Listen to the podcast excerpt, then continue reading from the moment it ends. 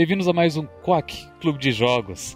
Edição A minha franquia favorita de jogos não tem um jogo novo da main timeline há 19 anos. Eles certamente me odeiam. Eu sou o Storm e aqui comigo está o Mads. Cadê Star Fox? É, Mads, teve um Star Fox não faz muito tempo. Não se lembra de Star Fox Zero pra Wii U? Por favor, não fale mais isso. É, e pior que talvez Star Fox Zero seja bom, porque eu não tenho um, um Wii U pra jogar Star Fox Zero. E ninguém mais tem um Wii U pra jogar Star Fox Zero. Ops, eu tenho. Eu li um artigo da Kotaku esses tempos que diz que Metroid Dread tá 100% emulado no computador. Eu imagino que é, é possível que Star Fox Zero, que é de um console anterior, também seja emulável, mas não sei. É, essa é uma coisa a se testar mesmo, né? No que, que vocês jogaram o, o Metroid Dread? Eu joguei no Switch, horas é exclusivo. Não, a gente, a, gente, a gente tem que falar que a gente jogou no emulador, tá? Não tem jeito. tem, tem mesmo. Tem. Eu joguei no Yuzu, o Cosmos também. Eu, eu acho que é a versão 762, uma coisa assim, 782. Na gameplay que vocês estão vendo, que é do Yuzu, tem alguns bugs gráficos nas telas.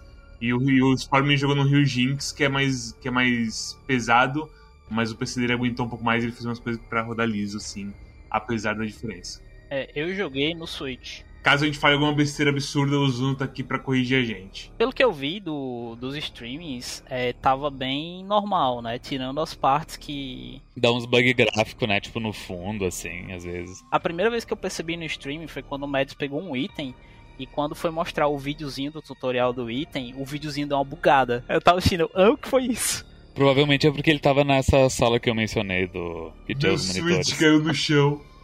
o Switch do Mads quebrou. Então, qualquer, qualquer estranheza na, na gameplay é isso aí. Se, se querem uma recomendação, joga com o Yuzu, tá? Tipo, o, o bug gráfico que eu mencionei é coisa insignificante. Tu, tu não vai perder nada importante da história, nem, não, nem vai te impossibilitar de zerar o jogo. Estamos aqui também com Cosmos, nosso buziano estrela móvel. Eu não acredito que na mesma semana eu joguei Metroid Dread e assisti o filme do Duna no, no, no computador. Não durou um segundo. Não durou Ai, um ai. segundo. Pô, a gente tinha combinado que eu ia, que eu ia dizer que eu, que eu moro perto da fronteira e daí eu comprei Metroid Dread pra gente lá. Caralho, não deu. É, é- é- essa, se- é- essa semana o mal venceu demais. E como quarta estrela do nosso podcast de hoje, temos o senhor Zuno Blade, que é um membro do Quack já há bastante tempo, já, já contri- contribui bastante lá no, no Discord, conversa com a gente, já deu vários joguinhos pra gente que a gente já, já fez Quack sobre eles. Eu, me- eu me lembro assim de cabeça o Heroes, mas teve outros também, né? Teve, teve dois recentes. Um muito bom, um muito é, ruim. exatamente. Puta merda, eu, eu, eu sou muito ruim. É porque eh, tu, tu tratou com o Mads, né? É que o Heroes tu tratou comigo, os outros dois foi com o Mads, eu não, não saberia dizer. Não, não me lembro mais. Quais que eram, Mads? O Wildfire é o ótimo e o terrível foi em Other Waters. Aí. Ah, esse, esse foi tu também, então. Pois é. É, um anulou o outro ali. Exatamente. Mas enfim, e, e o Zuna é bem, é bem fãzão de, de Metroid, tipo, há, há muito tempo, tipo, eu, eu troco memes de Metroid com ele no, no Twitter. Então, saiu o Dread agora e, pô, o Zuno tá jogando, vamos, vamos convidar o Zuno pra, pra participar. E aqui está o senhor Zuno. Tá tudo bem contigo, Zuno? Olá, pessoal. E vocês perceberam que os Metroids parecem balas fini? Não só os Metroids, mas os X também parecem. Putz, pode crer, eles parecem aqueles aqueles ursinhos, né? Se tu pega um daqueles ursinhos e tu coloca eles na água por um tempinho só pra, tipo, eles perderem as feições de, de urso, e, e viram um X. Cara, o, o X é muito fácil de fazer. Tipo, o Metroid você teria que realmente ter um cuidado, sabe? Eu acho que até teria que ser uma coisa mais única de, sei lá, tipo. Mais artesanal. Você faz por fora, verde, com uma gosma mais é, clara, mais translúcida, faz, sei lá, de maçã verde. Dentro você faz um negocinho mais duro de, sei lá, de alguma fruta vermelha. E aí você faz os dentinhos de marshmallow, sabe? Mas eu consigo imaginar, tipo, a máquina que faz Metroid na, na linha de montagem. Tipo, primeiro faz uma. Sabe aquela, aquelas balafine de, de framboesa que, que vem as pretas e as vermelhas juntos? Sim, sim, sim. Tu, tu primeiro pode pegar até ela de padrão pra ser mais rápido. Daí pega, pega as vermelhas, que, é, ah, que daí vai ser a parte de dentro do Metroid, né? E daí tu pega todas elas e tu joga numa, numa gosma verde translúcida. E daí, quando seca, tipo, passa todas elas numa esteira, que daí vai, vai caindo, tipo, uns confeitos de marshmallow, ou, ou, tipo, sabe os dentes de vampiro também? É, pode ser Tipo, também. ou, ou vai colocando os dentes de. uns quatro dentes de vampiro em cada uma delas, injetando, sabe? Uma por uma. Pode ser. E daí no final dá um Metroidzinho. Se, Alfine, se fizer isso aí, já sabe pra quem que você tem que, que, que pagar, né? Mal, mal posso esperar do o artigo da Kotaku dizendo que uma empresa de doces brasileira fe- tomou um season desist da, da Nintendo. Nossa. Oh não, eh, efeito borboleta grande esse. É, então. Eu quero saber, se você tem algo a, a fazer merchan no PAC. Então, meu merchan, eu pensei bastante nisso. É, eu vou fazer merchan do estúdio Kraken, que é o estúdio de alguns amigos meus que eles fazem jogos narrativos, eles fazem adventures e visual novels. E eles têm focado, os primeiros projetos dele foram fazer alguns visual novels e um adventure sobre histórias do Rio Grande do Norte. Estúdio Kraken RN no Twitter, Facebook e Instagram, é esse mesmo? Exato. Aí tocado pelo Giancarlo, pelo Vitor Olavo e pela Nathalie e grande elenco. Tu, tu também é de Fortaleza, né? Então, Ué, eu estou radicado em Fortaleza há dois anos e meio, mais ou menos. Antes eu estava em Natal, antes eu estava em São Miguel do Gostoso e no nascimento eu estava em São Paulo. ah, ok. Ah, Mas em, em algum momento tu, tu foi ir pro, pro Nordeste Grande Elenco. Exato. Eu estou triste que, o- que o Storm nem piscou pra São Miguel do Gostoso. É São Miguel do Gostoso mesmo? Exato, Gostoso. exato. Terceira cidade mais visitada da RN. Terceira cidade, mas eu achei que era tipo do interiorzão. Meu Deus do céu. Não, não, cidade turística assim, gigante. Caralho. Nossa, é bonita, tem umas praias bonitas. É gostosa, você diria que é a cidade? Sim, ela fica na, na bundinha do elefante, porque o mapa da RN ele parece um Ai, elefante. meu Deus. A bundinha do elefante. Ah, eu, eu só pesquisei por São Miguel do Gostoso no Google. Primeira pergunta. São Miguel do Gostoso é perigoso? Putz. É, daí, daí- podia ter a resposta. Sim, é, é, é perigoso de tu se apaixonar. É, é. Que jogo do, do, do estúdio Kraken você recomenda? O mais recente deles é um adventure que é o Escape the Fortress, que é sobre uma pessoa que está presa dentro do, de uma versão fictícia do Forte dos Reis Magos, que é grande ponto turístico aí do Rio Grande do Norte. É, ele é uma estrela e tal, aí tem, umas, tem até umas piadas com vários pentagramas na cidade e tal. Mas é um adventure aí, 3D, primeira pessoa. É o mais recente deles, assim, eu sei que é o que eles passaram mais tempo trabalhando também. É, os, mas os outros foram bem recebidos, assim, também, então recomendo aí todos os jogos. Eu acho que, inclusive, tem dois deles que estão de graça, se não forem os três. Mas é isso. É, deem um apoio lá pro pessoal do Kraken. Estúdio Kraken. Sempre interessante conhecer mais brazucas, fazedores de joguinhos. Brazucas fazendo joguinhos é sempre importante. No mais, estamos reunidos aqui hoje para falar dele, do inesquecível, do inigualável Metroid Dread que saiu semana passada, né? Ah, não, não faz muito tempo que saiu. Sai há 10 dias. É, faz 10 dias que saiu. E enfim, foi o, o jogo da franquia Metroid que mais vendeu da, da história, de todos os tempos. Convenhamos, é porque não sai mais nenhum jogo há muito tempo, né? Exatamente, convenhamos, o último Metroid foi de GameCube, né? Teve de 3DS, só que eu, saiu tarde na vida do 3DS. Eu acho que o Switch é capaz até de já existir na época. O Switch já existia, inclusive o remake que saiu pro 3DS, né? Um dos motivos dele não ser tão falado também é que ele é um remake. É, ele foi anunciado junto com o Metroid Prime 4. A diferença é que ele saiu três meses depois. E Metroid 4, Metroid Prime 4 tá naquela lambança lá. É, resetaram o desenvolvimento, né? Mudou o estúdio. Quem tava fazendo era a Bandai Namco, aí deu ruim e eles voltou pro Retro Studios, que tá há uns 7, 8 anos sem lançar jogo novo. E é isso aí. O último jogo que eles lançaram foi Castlevania? Não, não. A Retro é a galera que fez os Metroid Prime, os três, e os dois Donkey Kong. O último foi o Donkey Kong Tropical Freeze. O, o Returns eu acho ele meio bosta. O Tropical Freeze, ele é. Eu não joguei, mas dizem que é melhor. Vou te falar que o maior problema do Returns é. É o pulo de Castlevania. Não, não. O, eu, a física do pulo não me incomodou muito, mas eu vou te falar o seguinte. Nossa, me incomoda demais o pulo de Castlevania. Tipo, aquele pulo que, tipo, tu pulou, ele- vai seguir aquela trajetória, sabe? Tu não tem controle aéreo. Ah, é? Eu não lembrava que era assim. Sim, é terrível. Caramba, eu não- eu não joguei eles. O que eu lembro vividamente é de ficar, ter que ficar balançando o controle pra, pra dar o rolamento do Donkey Kong. Do Wii, né? Do Wii, sim. É porque ele te- eu joguei o, o port pra 3DS. Ah, tá. Fui tentar jogar o... esses Donkey Kong desse estúdio aí, mas eu achei a física estranha demais, É mané. muito estranha pra quem tem o country na cabeça. Eu não sei é, definir essa movimentação. Eu não sei se era tipo tentando emular ser realista ou se tipo quando eles fazem tipo bonequinho de massinha, sabe, clay animation, e você vê todo o processo da movimentação dele. É meio estranho que esse movimento é meio esquisito assim, a física é muito estranha. É tipo, você vê o boneco se mexendo, é, não, não é intuitivo pra jogo de plataforma, sabe? É de jogo cinemático, assim, mas tipo, não plataforma normal, é muito Eu nunca, estranho. eu nunca cheguei a pensar nesse tipo de coisa com, esses- com esses jogos. Eu nunca joguei, então. Imagina, tipo, sei lá, Donkey Kong, mas o pulo parece do Narita Boy, sabe? Uma coisa meio assim. Nossa. É meio. É bem esquisito. E diferente de Donkey Kong, Metroid. Nossa, é, é absurdo como eles conseguem. Em todas as ah, iterações de Metroid 2D, eles sempre conseguem manter o, o espírito de Metroid, in- introduzindo coisas novas. ah, não tem medo de errar, de inventar moda, besteira. E consegue no final colar tudo de um jeito que fica bom.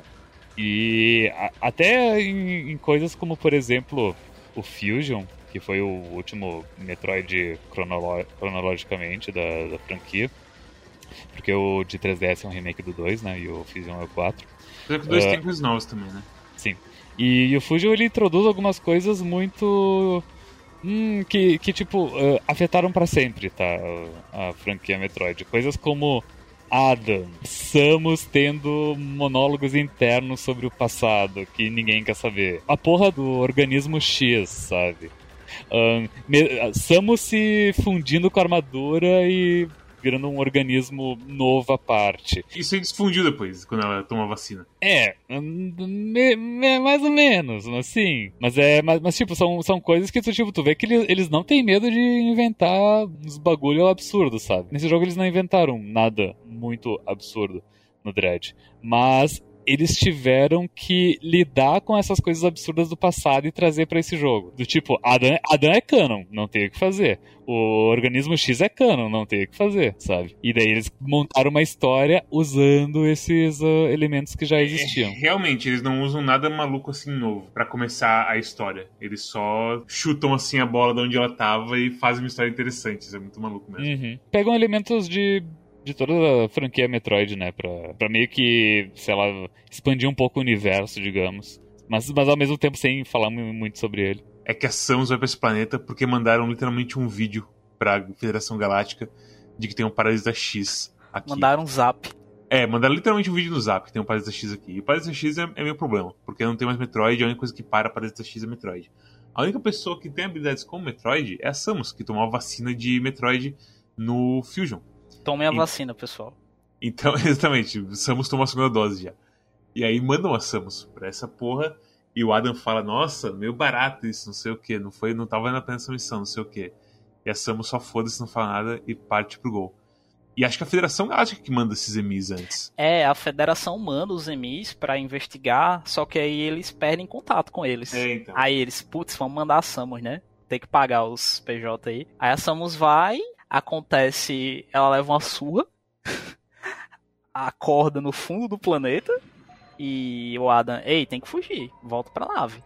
Tá valendo a pena isso aqui não. Mas aí, ao mesmo tempo, ela, ela entrou num elevador que levou ela pro fundo do mapa. E não dá pra sair de lá. Porque literalmente, tipo, ela, ela aparece no planeta, ela, a primeira cena é ela saindo do elevador. Aquele elevador que você vê no fundo da tela. E esse elevador aparentemente foi uma via expressa pro inferno, assim, sabe? Diretamente pro ponto mais baixo, assim. do- É, do ela planeta. chega no ponto mais baixo tem uma visita esperando ela. Uma visita É. não agradável. Tem um maluquinho lá pronto pra quebrar ela no soco. E é isso, Me- Metroid Dread. O que vocês acharam de Metroid Dread? Eu vou te falar o seguinte, a gente joga muito Metroidvania, né? E agora a gente jogou um Metroid sem Vania. A gente jogou Metroid sem Vania, é, porque não tem nada de RPG, é só Metroid limpo, assim. Assim, eu joguei o Fusion há muito tempo, certo? O que eu vi recentemente de Metroid foi que eu vi o Marcelo Vinícius jogando Fusion. Eu zerei o Fusion há muito, muito tempo. No mundo de GBA muito tempo atrás. É, eu também. Eu também. É, ninguém tinha GBA, basicamente, no Brasil, convenhamos. Obrigado, pirataria. Metroid anda de mãos dadas com pirataria desde 2002. Pois é. Exatamente. Porque convenhamos, não era todo mundo que tinha o Super Nintendo que jogava Super Metroid. Ah, eu joguei no Super Nintendo o Super Metroid, inclusive. Eu tenho até hoje a fita. Eu não joguei, mas eu, eu vi meus irmãos jogando. E eu, era- eu lembro que eu era muito novo e eles não deixavam eu, eu jogar no videogame quando eles alugavam Metroid. Super Metroid, no caso. Porque é, eles queriam terminar em, sei lá, menos de 4 horas pra pegar o final que a Samus tira a armadura. Aí eles não deixavam eu tocar no videogame no final de semana que eles alugavam Metroid, eu só podia assistir. Que, que incrível. Mas é, eu vi o Marcelo Bruno jogando Fusion, e a primeira coisa que eu percebi é que, tipo, o Fusion é meio assim. Mas foda-se em certas coisas. Como chefes, por exemplo. E esse aqui eu sinto que, em todos os quesitos, Metroid Fusion, Metroid Dread, parece ser uma experiência bem assim pensada em tudo. Se, se tu for analisar, tipo, o, o Metroid Dread, ele tem um ou dois chefes que eles são bem, bem como os chefes do Fusion mesmo, por vários motivos. E, e eles são bem foda-se, esses chefes também. Porque os, os chefes do, do Fusion tem uma coisa muito mais assim, tipo, vou bater em você com a minha cabeça. O padrão de movimento dele é um negócio que você precisa estudar absurdamente pra a desviar de tudo, sabe? Eu rejoguei o Fusion esse ano. Eu gosto, eu gosto muito dos chefes do Fusion, eu gosto mais do que os chefes do Super Metroid. Mas eu tive essa impressão de que era bem difícil você aprender os padrões e tal. Eu apanhei muito pra alguns chefes no, quando eu rejoguei o Fusion. Concordo. E concordo que tem chefes no Dread. Eles fazem quest... eles fizeram questão de fazer igual um chefe do Fusion. Um exemplo é aquela, aquele besourinho que fica atacando o raio roxo. Que eu acho que ele dá o, ele, ele dá o Storm Missile. Ele, ele é muito o chefe do Fusion. Por, por vários motivos que eu. Ele é um cara que se joga em cima de você, ele tem um ataque meio assim mistificante de como que tá fazendo. Qual que é o padrão, e você percebe que literalmente tá te seguindo. É uma salinha pequena. E isso, isso é importante lembrar. Tipo, Fusion, os caras te botavam no cubo e socavam a sua cara até você chorar. Dread, você tem uma abertura mais assim pra fazer as coisas. E é interessante porque a desenvolvedora do, do Dread, né, que é a Mercury Steam, a primeira vez que eles chegaram pra Nintendo, eles chegaram na vontade de fazer um remake do Metroid Fusion. Aí a Nintendo disse: Não, mas se vocês quiserem fazer um remake do Metroid 2, a gente conversa. Ah, essa conversa faz muito sentido. Eles tinham feito um protótipo tão elaborado, porque assim, eles já tinham feito jogos de 3DS, né? Então eles fizeram um protótipo, eles fizeram um modelo 3D da, da Fusion Suite. Mas foi a Mercury que fez o, o, o Samus Returns de 3DS? Não foi outra pessoa? Foi a Mercury. É tanto que quando saiu o trailer do Metroid Dread, né, que anunciaram o jogo, uma meia hora depois subiram um, um trailer no, no YouTube da Nintendo, que era uma entrevista com o, o diretor do Super Metroid, do Fusion, o Sakamoto lá, que também é o diretor do Other M, né? Ele falando que ele contando a história, não. É, a gente queria ter feito esse jogo há muito tempo, a gente já começou a fazer o Metroid Dread duas vezes e não foi pra frente. Então, é, a gente começou a colaboração com a Mercury Steam, a gente viu que eles fizeram o, o Samus Returns e ficou legal, então a gente, não, esses caras podem fazer o Metroid Dread.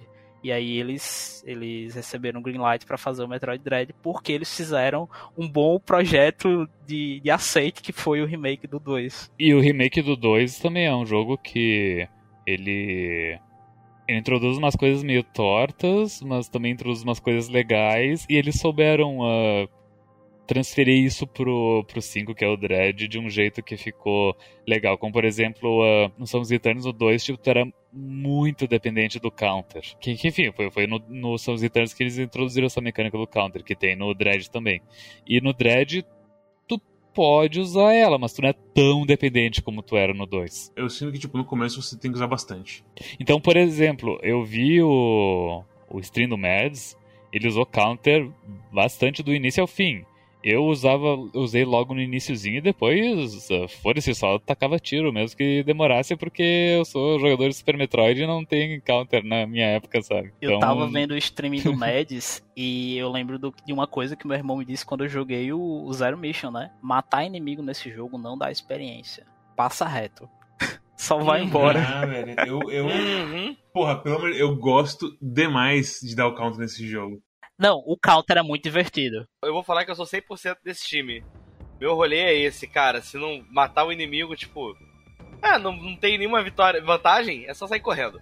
Só sair correndo. Ainda mais nesse jogo que, porra, não vi. O output de, de dano desse jogo é enorme. O cara encosta e você perde um tanque de vida. Pois é. E o jogo te dá muito tanque de vida. Comparando com Super Metroid, que é a referen- minha referência principal, porque é o jogo que eu mais joguei na vida. Em Super Metroid, tipo, tu entra na sala correndo, atirando, e eu tenho tempos pequenos em, em Super Metroid. E, tipo, os, os inimigos. Não tem nenhum inimigo que é, esponja de balas, sabe? Ah, to- todos os inimigos tu vai matar ele com, sei lá, com uns quatro tiros no máximo. Então, se tu sai correndo atirando, ah, quando tu passa pelo inimigo ele já vai estar morto, sabe? Enquanto nesse jogo, não. Tem, tem muito inimigo que, nossa, é, é muito tiro pra eles morrerem. Se tu não vai dar counter. Tipo aquele, aquele robozão, sabe? O, o maior o inimigo mecânico que tem de todos. O que solta um laser. É que solta um laser. Se não dá um counter nele, é, é absurda a quantidade de míssil que tem que gastar. Counter é muito divertido. O counter é muito divertido. Eu digo assim, se você passa por uma sala e nenhuma vez no jogo você matou os inimigos dali, você realmente precisa aquela sala? Você aprende a assar os carros dos inimigos, né? Essa é a minha lógica. Eu vou falar pra vocês assim, eu, eu não tô muito atualizado em Metroid, não. Na verdade, Metroid pra mim é uma Não, não, franquia não, que é. vai- pode ficar tranquilo, que o último saiu 19 anos atrás. Não, não, não, não, não. É que eu queria dizer que, tipo, meu rolê com Metroid é que Metroid ah, é meio que uma paquera que eu tive a vida toda, que eu demorei a conseguir, tipo, dar uns beijinhos. Porque o primeiro Metroid pra mim, assim, Super Metroid, eu lembro que na época do Super Nintendo era um jogo que eu queria ter, mas o meu tio não arranjava fita. E eu lembro de, tipo, sei lá, eu, vi, eu jogava em Carrefour, tá ligado? Tava, tava o jogo lá, eu experimentava um pouquinho. E eu sempre quis jogar. E aí, tipo, fui ficando velho, cara, e. Na época de emulador, quando eu jogava coisa do Game Boy Advance, eu esqueci de jogar os Metroid, não sei. Eu cheguei a jogar um pouco do Fusion, eu acho, do Zero Mission também, mas eu não lembro de ter terminado nenhum deles. E o Super Metroid eu acho que fui jogar só no passado, cara. E aí, tipo, eu antes da gente pegar o Dread, eu liguei no 2DS assim rapidinho o Metroid. No, no ano passado, tu quis dizer. É, no ano passado o Super, Metroid. O de 2DS, peraí, perdão. É que mês passado eu peguei o 2DS, tipo, abri o Metroid 2DS, Metroid 2, né? E eu comecei a ver uns negócios assim, eu falei, caralho, se Metroid Dread tiver isso aqui, vai ser muito sinistro de bom, sabe? E eu acho que a primeira coisa que eu olhei foi o counter, assim, que eu falei, pô, isso aqui é interessante, cara, bater nos bichos. Cara, quando eu abri o Metroid Dread, eu vi esse counter e eu falei, puta que pariu, é muito bom. Tipo, não. Não tem como, assim, tipo. Eu entendo dar tirinho, eu entendo tudo, assim. Mas counterar nesse jogo é muito, é muito gostoso, assim, sabe? É muito recompensador. O feeling do counter foi muito ajustado. Tem uns inimigos que, assim, é prazeroso, sabe? Você sabe que você, porra, os bichos é esponja de bala mesmo, é difícil de, de atirar, assim, de matar. Só que se você dá um counter bem dado e um tirinho bem dado também, acabou, cara. É tipo, é, é lindo. Tem um ponto, assim, que você entra correndo nas salas, você dá o soco na hora certa, estoura o cara, continua andando, e, tipo, esse momento é quando você percebe que, tipo, uau, eu sei Kung Fu, sabe? Sabe o que, que é legal? É quando você aprende que você também pode, você pode fazer o counter em qualquer situação. Quando eu descobri que dava pra fazer o counter saindo da rasteira, que ação já tipo a gilete do Gaio, explodiu minha mente, assim. Essa foi uma coisa, foi uma coisa que eu amei, cara. Dela dar uns golpes, tipo, parece que tá jogando Street Fighter, sei lá. Eu acho que deve ser o moveset dela do Smash, eu também não sou ligado em Smash. É não, é não. Da tipo, sei lá, da, da Shoryuken, sabe? Da, da ataque do Gaio. É- é- tem, quando você tá com Morph Ball também, você sai da Morph Ball, você pode sair dando o ataque do Gaio pra cima. É muito sinistro, cara. Tem umas coisas assim que é bonito de ver, sabe? Você se sente realmente muito badass. Esse jogo ele vende muito bem a ideia de que a Samus, tipo, ela é foda. Tipo, as, as cutscenes que tem nesse jogo, puta que pariu, cara. E não só as cutscenes, mas tipo, nas lutas de chefe, assim, os momentos que você tem de justamente você usar o parry e começar os quick time events, assim, tipo, absurdos, tipo, cinematográficos. É que o counter você pode. É quando sempre quando dá um brilho no bicho. E aí você enfrenta um chefe e o chefe entra numa, numa cutscene, entre aspas, e brilha. E aí você tem que bater no cara quando ele tá reagindo, a- quando ele tá lutando contra você na, no filme, basicamente. A- a- As cutscenes, tu, tu consegue interagir nelas e, e dar um tilt na cabeça. Porque geralmente em jogos, tipo, em KAG, que são os Character Action Games, quando dá a cutscene, tu sabe que, tipo, ah, é uma cutscene, tem que esperar ela acabar pra continuar jogando. Ou no máximo vai ter um Quick Time Event, mas vai aparecer na tela o que tu precisa apertar. E no, no Metroid não, não aparece, daí às vezes dá um tilt na cabeça. É só o que tá acontecendo no jogo normal. Eu acho que você percebe isso. Você percebe que tipo, você pode jogar na cutscene, porque você atira, você tá atirando e entra na cutscene. E aí você percebe, tipo, a Samus tá atirando na cutscene e aí você para e ela para de atirar. Aí você pensa, ó Deus, Eu tô no comando ainda. Você percebe meio entre aspas, assim, que eu acho que o maior índice de morte que eu tive nesse jogo foi realmente essas cutscenes de chefe, que eu, eu só largo o controle e falo, matei. E aí, tipo, tomei um dano letal, assim, do bicho, porque na verdade era pra reagir, sabe? Isso aconteceu mais vezes do que deveria, assim. É, é, é, surreal. Mas eu gosto, eu gosto, tipo, eu acho que é muito natural o jeito que acontece. É foda, cara. E a gente, a gente passou por cima, mas a rasteira também é nova, né? A rasteira, o que, que tem de novo nesse jogo, né? Comparado ao Samus Return. Basicamente a rasteira. Ah, a rasteira não tinha no Return, eu não sabia dessa. Poder da counter durante o movimento. Foi introduzido no Samus Returns o counter, mas ele era uma coisa dura. Tipo, só podia estar tá, tá parado, tu usa ele. Ou se tu usa enquanto tá em movimento, tu para. Os inimigos no Samus Returns são muito agressivos, assim. Não tem aqueles inimiguinhos que. A, a gosminha, sabe? Que ela só foge de você. Todo inimigo é agressivo, todo inimigo vem pra cima de você. E você é forçado a aprender os padrões para dar counter em todo mundo. Tem um inimigo que eu odeio no Samus Return, que eu fico feliz que ele não tá nesse, que é um morceguinho, que puta que pariu, é o inimigo mais chato da franquia, assim. Eu esperava que não ia ter mobilidade com counter no, no Returns, porque a mobilidade é muito importante nesse jogo, velho. Ele, ele é quase um protótipo, o Samus Returns, assim, ele é um protótipo muito bom ele tem brigas de chefes que são quase tão boas quanto as brigas de chefe do Dread. Ele peca assim algumas coisas e mais o que é muito bom, né? Ele serviu como base, o pessoal pegou muito feedback para poder melhorar para esse assim. Metroid Dread só é o que é porque o Samus Returns veio antes. E uma coisa curiosa é que tinha umas coisas eram melhores no Samus Returns e que no não não foram pro Dread, que até foi o próprio Zuno que me mandou numa conversa que a gente teve em particular. A gente estava comentando sobre como nesse jogo uh, todos os botões fazem alguma coisa. Chega a ser meio cansativo que, tipo, o, o R1 ele dá. É o, é o míssil, o R2 é o gancho. O L1 acho que é a rasteira. Não, o L1 é, o L1 é pra mirar. Que é muito bom. Muito o L2 bom. é rasteira. E daí os Face Buttons, um, um é pulo, um é tiro. O que que faz o Y? Não sei, não me lembro mais. O Y, o, Y qual o Y? O Y que a gente tá acostumado. O Y do Xbox. Counter. E, e, o, e o B, que é a bolinha, ela é o pra dar o, o zip zupt. Flash Shift. Essa habilidade também é absurda. É um dash, basicamente. Eu vou te falar o seguinte: tem, tem uns negócios de Metroid que era muito antigo. E os caras meteram muita coisa que é, que é bem assim. Todo jogo meio que tem, sabe? Tem pulo duplo agora. Todo jogo bom tem, basicamente. É essa que é a play, assim, eu sinto. Os caras meteram muita coisa só pra, tipo, ficar mais cremoso o jogo, sabe? Eu acho que os caras acertaram, assim, bastante em movimentação. É, é, muito bom. Eu acho que é o melhor jogo 2D de, de, controlar um personagem e de sentir que você tem todo o controle sobre o que você está fazendo é, que eu já joguei, assim. É, é muito bom controlar ação nesse jogo. É completamente, sei lá, a professora que vai fazer uma, uma pós-graduação lá fora, sabe? Algum mestrado, alguma coisa assim, e volta sinistra, assim, dando aula. Porque esse jogo, ele, tipo. Ele é todo. Ele, ele é Metroid, sabe? Mas ele é Metroid com tudo que o gênero que ele acabou criando. Criou de melhor nos últimos anos, assim, colocado em prática por ele, sabe? Tipo, ah, é assim que vocês fazem? Tipo, observe. E ela vai e, tipo, faz e, e é tudo muito bom, sabe? É... E ao mesmo tempo, tipo, é tudo muito novo, sabe? Muita coisa que a gente para pra reclamar de Metroidvania aqui, que você... A gente joga bastante Metroidvania no Quack. Você para pra, tipo, ver essas coisas que a gente reclamava nesses episódios e ver nesse jogo.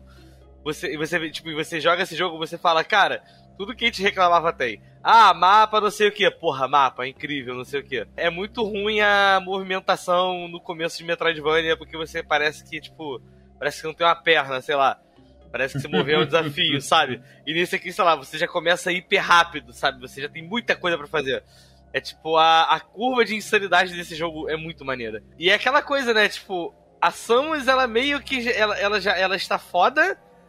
o efeito, o que acontece no começo do jogo, tipo, ela só meio que perdeu a memória muscular, ela tem que ir recuperando, então... Tipo... É como, como todo Metroid, assim, sabe? Mas ela meio que tá sinistra, então algumas coisas ficaram. Ele também é muito louco, porque ele te dá uns poderes diferentes que você não tá geralmente esperando se você joga Metroid. E esses poderes, eles são coisas assim que a galera que tá fazendo Metroidvania nesses tempos criou, assim. É eles executando. O que, por exemplo? Ah, tipo, é, essa coisa de se grudar, assim, magnética. Umas coisas meio assim, sabe? De movimentação mesmo, sabe? Até o Fast Travel, tipo, que é coisa do Symphony of the Night, sabe? E, tipo... Os teletransportes que eles meteram no meio das áreas. É uma coisa que existe em Metroid assim. Não, não é. E esse é um Metroid que tem isso, sabe? O mapa desse jogo, não, não mapa, a função de mapa, mas tipo, o mapa em si é bem grande. Toda a área eu sinto que é bem grande. E eu sinto que, tipo, o mapa em si, eu digo agora, a função, fica meio bagunçado no começo, porque tem muito ícone assim, muito ícone grande. Eu acho que devia ser uns íconezinhos mais pequenininho, sabe? Só pra, tipo, apontar diretamente, tipo, nesse quadradinho, é aqui que tá o negócio. E, tipo, ícone de coisa que você já pegou devia ser muito mais apagado. Porque eu me confundo toda hora com, tipo, ah, achava que tinha um tanque aqui, mas não tinha. Ou então, tipo, no final foi um problema tipo, tinha um tanque ali, mas tudo em volta tava apagado. Eu não sabia onde era todo o tanque, sabe? Eu acho que assim, é, os contrastes, que nem o Mads falou, não, não são tão bons no mapa. Tem alguns ícones que são grandes demais, tipo o ícone do, das estações de recarga, é, é um ícone gigante. Eu já acho que isso aí é coisa, é coisa bem Nintendo de tipo. Ah, coloca um ícone grande, porque se alguém tiver tendo dificuldade, o cara vai olhar o mapa e saber onde tá, sabe? Entendi. É, é bem coisa deles. E não sei se, se vocês perceberam que tem um botão que você usa no, no, direct- no D-pad que você expande o mapa na tela. Eu usei, tipo, uma vez assim, porque é, realmente é um, é um olhar o relógio, basicamente, sabe? Eu tava usando isso na, na minha primeira run, assim, bastante, e é, é bem bacana, porque é um mapa bem detalhado, então quando você dá esse expand assim, você, ah, eu tenho que ir por aqui. Você não perde aquele tempo de pausar, olhar o mapa, às vezes dar um zoom, sabe? É bem dinâmico. Eu, eu acabei não usando muito, porque, tipo, eu, nem, eu, eu sabia dessa feature, eu vi numa loading screen, sei lá, e eu acabei esquecendo de usar. Mas é bom porque, tipo, o minimapa é literalmente o mapa que você tem no coisa, no pause. Você não perde no detalhe. Então, o, a expansão realmente é uma, dá uma, uma boa visão, assim, do, de onde você tá, basicamente. Eu acho muito bom ter também, que a gente sabe que Metroid, pra quem não tá acostumado com Metroid, tipo, você tem várias portas que elas precisam de vários tipos de armas diferentes pra serem abertas, né? Que é engraçado desse jogo, eu não lembro se nos outros Metroids era assim também. Mas não são armas de poderes diferentes que você adquire. É como se sua arma, na verdade, tivesse passado de level permanentemente. Seus lasers e seus mísseis vão ficando cada vez mais poderosos, sabe? Você fala, ih, é um tiro novo. Não, não é um tiro novo. Seu tiro ficou mais forte, na verdade. Isso significa que portas, é porque você abre portas dando tiro nelas nesse jogo. Então tem algumas portas que elas ficam travadas porque você, na hora que você passou por ali, não tinha o laser forte o suficiente ainda. Porque ele ainda, sei lá, não era laser roxo ainda, por exemplo. O que esse jogo faz é que no mapa, ele é tão detalhado que ele coloca um lembrete pra você por que que você não conseguiu passar pela porta. Tipo, ah, essa porta aqui ela está sendo bloqueada por um não sei o que de lei de plasma. É, é escudo de escudo super, escudo elétrico. Então você tipo você meio que tem um backtrack nesse jogo. Esse jogo eu acho que o backtrack, inclusive, é hiper bem amarrado. Só que uma coisa bacana é que às vezes você precisa ir pra um backtrack um pouco mais denso, assim, um pouquinho mais é, fora da, da rota que o jogo. Que ele é bem linearzão, assim, de certa forma também.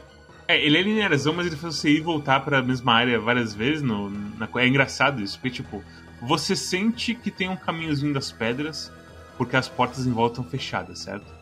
A mão invisível do game design. Isso, exatamente. Tipo, tem umas partes que era só tipo, meu Deus, eu caí de um lugar de 50 andares, fudeu. Mas não, tem um buraquinho ali, que é justamente ali que você tem que ir. Porque é bem assim, tipo pachinko, assim, sabe? Aonde a bolinha vai terminar é mais ou menos onde a bolinha tem que ir mesmo e foda-se. Pelo mapa, tipo, ele, ele fica marcando. Deixar esse lembrete de por que você não conseguiu passar por aquela porta. Se às vezes mais pra frente você tem que fazer um backtrack um pouco mais denso, né? Um pouco mais distante. Você consegue se guiar pra onde vai ser, não só pelo que, tipo, pela forma que o mapa tá desenhado, mas porque você vai que ver lá e você vai colocar rapidinho o seu negócio em cima e você saber, ah, nessa aqui eu não consegui entrar porque não tem o tiro tal.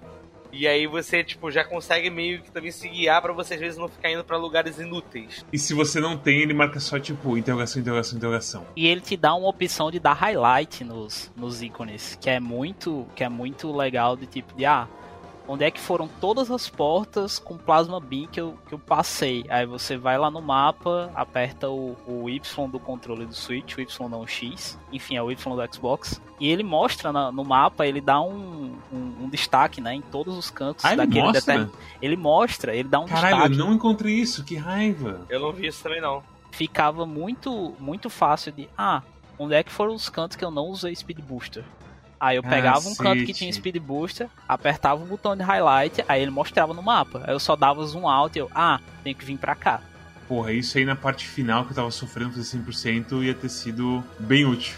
Eu não encontrei isso aí. Eu acho que foi até uma coisa que o Storm comentou no Twitter, tem umas qualidades de vida do mapa, de tipo, Metroid sempre tem os bloquinhos secretos, né? Ah, o bloquinho da, da bomba da Morph Ball, o bloquinho do Pitfall, o bloquinho do míssil. Quando você estoura uma vez, ele fica estourado para sempre. Ele fica marcado, pelo menos, pra sempre, né? Todos que é tecnologia acima do, da Morph da, da bombinha da, da Morph Ball fica marcado pra sempre. Fica destruído pra sempre, desculpa. E o que não fica destruído fica marcado, então tu não vai ter que procurar de novo. Então quando tu tá fazendo backtrack é muito fácil. É, isso aí, tipo, a facilidade que você tem agora, não só por causa dos blocos, mas também por causa daquela habilidade do radar, que aparentemente tinha no, no, no remake do 2. Tinha, mas ela foi, ela foi reajustada, porque no remake do 2 ela mostrava os blocos e ela mostrava o mapa ao redor. Ah. Ela era muito quebrada. É, eu usei um pouquinho, eu fiquei, meu Deus do céu, cara, que, que negócio absurdo. Apesar de que, assim, eu vou te falar que também comparado com o que o mapa é no Dread, como que ele vai mostrando as paradas pra gente, eu acho que o radar seria até mais, tipo, como que eu posso falar? É, interessante, de certa forma, sabe? Porque nesse aqui é tudo meio que mais chegadinho. Eu acho que você ter a opção de usar o radar, você vai dando uma pincelada assim no jeito que você vai vendo o mundo também se desdobrando, sabe? Mas assim, eu não sei, é só uma opinião meio doida. O que acontecia no outro é que você pegava o radar muito cedo, ele era a primeira A1 ability que você pegava, e meio que explorar e avançar dependia dele, sabe? Nesse eles tiraram a dependência do, do radar e você pega ele bem pra frente, assim, depois da metade do jogo. Você era muito dependente do radar no 2, no, dois, né? 3DS. Eu não esperava isso do, do jogo 3DS, do remake do 2. E, e, e nesse, tipo, uh, eu sinto que o, o, level design dele é melhor que. Claro, tem o radar nele, no, no Dread, que ele ajuda bastante, mas tu não precisa, precisa dele até o ponto que tu pega ele, tipo, só de o, tacando míssil, usando a, o, a bomba da, da bolinha, tu, tu consegue se virar, sabe? Descobrindo os caminhos obrigatórios e tudo mais. Vou te falar que tem uma coisa além disso.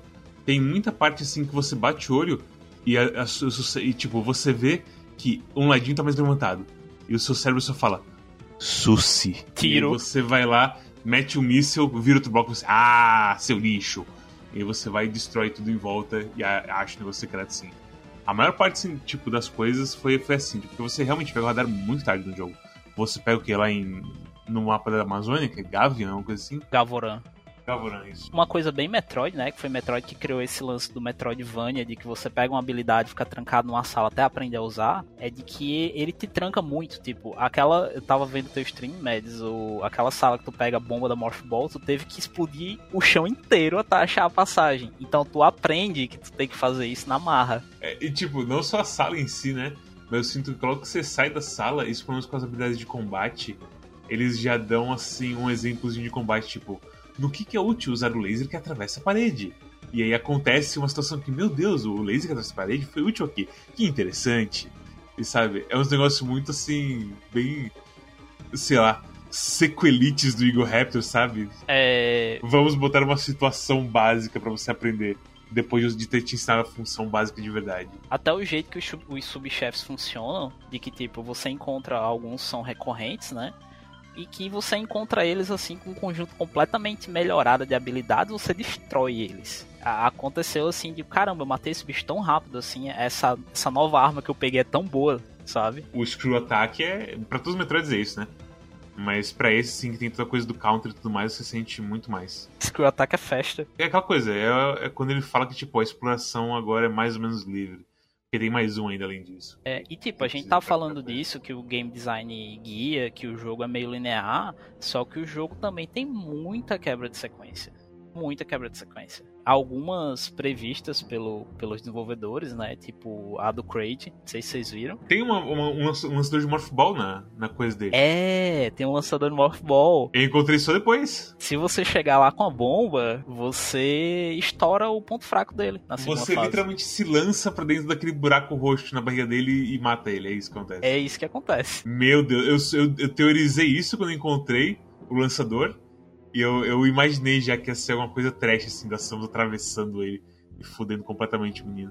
É, tem muita tem muita quebra de sequência é, que os desenvolvedores pretenderam, né? Tipo, essa de achar as bombas antes do Kraid é uma delas. Tem como pegar o Grapple Beam antes. Tem como pegar o radar logo no começo. Tem muita coisinha. E tem as coisas que o pessoal foi descobrindo porque speedrunner é maluco. Tipo, pseu, tá ligado? Aquela, as paredezinhas que você estoura, que você precisa do, do raio de fusão lá. A galera descobriu um jeito de estourar as paredes sem o raio de fusão. Ah, que você tem que acertar o, o câncerzinho que explode. É, tem um lance de quando você usa a rasteira, que você tá para cair de uma plataforma, você, a galera usa o que eles chamam de coyote jump, que você tá no ar na rasteira, aí você aperta o pulo e ele consegue dar o pulo de um, de um lugar mais longe do que era pretendido pela plataforma. Caralho. Então aí tu consegue dar um wall jump e chegar num canto que não era para tu chegar mais cedo, sabe? Tem muito disso. Aí voltando pra parte guiada, né? Tem o Adam. Tipo, o Adam, ele não é intrusivo que nem ele era no Fusion de Samus vá para esse ponto do mapa. A gente tava falando agora há pouco sobre o Fusion e isso fora do, do episódio. E aí o Storm me lembrou que, tipo, literalmente no Fusion, o nome das áreas é 1, 2, 3, 4, 5, 6. Aham. tipo, é literalmente números. Os caras foda-se, assim, sabe? O Adam, tipo, ele fala, às vezes ele te dá, ah, essa área aqui é uma floresta subterrânea. Ela tem uma fauna misteriosa. É, e às vezes ele fala, ah, tu pegou tal habilidade, tu devia tentar fazer tal coisa. Ou então às vezes ele dá uns tease bem no começo, tipo, a primeira vez que chega na, na, na área da água, ele diz, puto, tu ia precisar da Gravity Suit aqui, hein, pra passar. Aí você fica, hum, tem a Gravity Suit nesse jogo. É um negócio meio ninguém mais é criança aqui, sabe? Todo mundo sabe que a Gravity Suit existe. E que um dia você vai precisar se mexer rápido na água, basicamente. O que ele faz muito também, ele dá muito tutorial do, do, do Zemi, que é a nova mecânica desse. A nova, sei lá, a nova ameaça desse O jogo. dread do jogo. O Dread é o cara que te força a jogar um jogo stealth no seu Metroid. Que eu, tipo, eu comecei achando meio tipo assim, putz, vai dar errado isso aqui. E no final eu tava completamente tipo, caralho, que, que negócio da hora. Eu jogar um joguinho de stealth em Metroid assim. E o, o jeito que eles vão dificultando, dificultando a coisa em cada um deles, com tipo, ou com a habilidade, nova do, do, do Zemi, ou então com a situação da fase mesmo. É um negócio assim muito. É, é muito legal jogando. Só pra explicar o que, que são os EMI, eles são os robôs que ficam com Wi-Fi, que eles ficam presos numa, numa período, uma parte específica do mapa. E eles estão lá patrulhando, se eles te virem, eles te matam na hora. Começam a te perseguir e não é encontro de script, né? Você tem que fugir, eles vão se comportar de um jeito cada vez. Você pode até dar um counter neles, mas é muito difícil. E o, e o Adam avisa que vai ser difícil. Ele literalmente bota com todas as vezes que, tipo, parece meio impossível fazer isso aqui. E de todas as vezes que eu fui pego, que são inúmeras, eu acho que eu acertei o counter umas cinco vezes. E na segunda pegada eu sei que foram só duas vezes que eu consegui dar o counter mega absurdo, que é o segundo lá, quando ele vai te meter o espeto. É bem complicado, cara. E o, o Emi é basicamente. A Emi. Um abraço para o Emi. Porque é impossível não, não do falar. É, exatamente, lembrar do Lemonade. O grande lance dos Emis nesse jogo é que, tipo, cara, eles são praticamente os Nemesis mesmo, é tipo, de Resident Evil. Eles são os espíritos obsessores que ficam te perseguindo de maneira agressiva, assim. E, cara, eu acho muito foda o que eles são, não só pra esse lance de terror, mas, tipo, eu acho muito lance ser uma ameaça real, assim, tá ligado? Que você aprende a, a respeitar. Que você, tipo, ah, eu sou muito bonzão em videogames. Aí, tipo, aparece esse bicho e é completamente torto de fugir dele e divertido, sabe? Eu achei ele muito maneiro. Eu achei muito bem sacado. E, e ter uma recompensa boa pra derrotá-los e derrotá-los, tipo, ser um momento especial. Que você, tipo, tá fazendo um negócio que é bobo, sabe? Tipo, o Emi até muda a forma que ele, que ele funciona na hora que você tá com a arma. Só buscar uma reta e atirar. É. Você mata um bicho lá que te dá um poder temporário de matar, de uma arma mega poderosa que mata os, os Emi. A, a minha teoria de por que, que eles mudam o comportamento é porque tem a- as Central Unit, né? Que controlam eles. E quando você pega o poder, não tem mais Central Unit. Então ele meio que tá. Ele tá só solto ali, né? De- Definitivamente, tipo, os caras. o- Os sistemas dali roubaram o, os Emi pra eles. E acho que as Central Units. As Central Units claramente tem um, um trabalho aí sendo feito. Então, essa é uma boa game theory aí. De que os. Quando quebra a Central Unit, eles bugam um pouco. O que rola é que, tipo, os EMI eles te matam na hora, né? Quando eles te pegam, assim, a chance, como o Adam fala, a chance de você escapar é de 1%. É, mas o jogo é muito é muito piedoso com checkpoint. Tipo, tu morre, tu, ah, eu morri, tu volta pra última entrada da M-Zone e tu vai de novo. Sim, não é, não é como se fosse Metroid antigo que não. que só salvava no save mesmo. Ele tem um sistema de checkpoint bem justo, então isso acaba deixando a, a- as partes do Zemi, tipo, opa, eu errei aqui, eu vou tentar outra abordagem. Ah, eu errei dessa vez. Em chefes e EMI é tipo, é literalmente uma sala antes, assim. É realmente você ficar na porta da coisa que te matou. Porque chefe é realmente uma coisa que você, tem- você vai ter que repetir um pouco, assim. Não tem jeito. Então, isso foi, foi uma surpresa boa, assim, de Metroid, que só foda-se, vai lá e joga de novo. E outra surpresa boa é que o, o save não é só o save como era antigamente. A maioria das coisas, tipo, sala de mapa, falar com Adam, tudo isso agora é save. Então tem, tipo, três salas save diferentes. Todas elas são amarelas, mas, mas você vê que tem, tipo, tem uma riqueza muito maior de, de saves, assim, no mapa. O mapa é maior, mas, tipo, eu acho que a densidade de saves por, por mapa, assim, tá, tá maior também, sabe? E, e isso não deixa o jogo fácil. né? Não. Porque isso poderia deixar o jogo muito fácil de você ficar com um save scan, né? Mas isso não deixa o jogo fácil de jeito nenhum. Que é a dificuldade desse jogo assim é bem ela é alta, mas ela é justa. Tipo, você nunca se dá mal porque o jogo foi filho da puta. Você tá se dando mal porque você não entendeu alguma coisa, porque você não entendeu um padrão no chefe, porque você não aprendeu a usar a habilidade direito, sabe? O mais louco quando você morre é quando vem a loading típica, é o seguinte, nenhum ataque é indesviável. É. Você falando que esses caras são os caras que fizeram o, o que queriam fazer um remake de Fusion, faz mais sentido ainda com, com os emis e faz mais sentido ainda do jeito que os chefes são feitos. Porque, tipo, é literalmente sim os caras fazendo muita coisa que o Fusion fez errado. Não que fez errado, mas tipo, a Sax, por exemplo, do Fusion, que era essa ameaça absurda. Você encontrava ela umas três vezes, eu acho. E era tudo script. Tipo, você vai encontrar ela aqui, nessa exata parte do jogo, ela vai te perseguir até aqui. Exatamente. E se você for visto por ela, é GG. É um game over, você sabe? Ela vai te destruir porque ela é muito mais forte, ela é muito mais rápida. Ela tá jogando de uma maneira tá claramente feita pra acabar com você depois que você é visto. A galera que fez, e a equipe da Nintendo, porque também teve uma equipe pequena da Nintendo que trabalhou, eles entendem muito de Metroid, porque se você prestar atenção, a, a zona dos emis, elas são uma mistura da, de fugir da, da Sax, e são uma mistura do, do epílogo do Zero Mission, que é um stealth também. E quando você fica sem arma- armadura, você fica só com a pistola que stuna, nem mata os caras. Exato. Eles juntaram isso e deixaram dinâmico. Tipo, não é, não é mais. Os, os encontros não são mais é, scripts. Você tem um encontro, você pode improvisar, você pode escolher uma rota diferente de fuga, você pode usar uma habilidade diferente. As regras são bem definidas dos emis, isso eu acho bem legal. Aham. Porque o Cosmos ele tava batendo agora no, no M roxo, que é o que muda um pouquinho as regras. E ele tava falando, putz, como é que o cara tá me vendo toda hora? O que, que tá acontecendo? E aí, se você parar pra pensar o que tá acontecendo e as habilidades, as habilidades desse cara, você começa a perceber o porquê que ele tá te detectando tão de longe. Aham. E o que, que você pode e não pode fazer com ele, basicamente. E as cutscenes, elas sempre mostram a habilidade do Emi antes de tu entrar em confronto com ele a primeira vez. Até o roxo. Eu não lembro como que é a do roxo. A do roxo é quando tu chega na primeira vez no santuário, que tem aquela cutscene muito importante na metade do jogo, que tu tá lá no santuário investigando alguma coisa e tu leva um tiro do bicho. Lá Ah, isso que paralisado. pariu. É. Aí você. Ah. Ah, Na, na hora que eu vi, eu disse, ah, já sei qual é a habilidade que eu vou pegar desse bicho.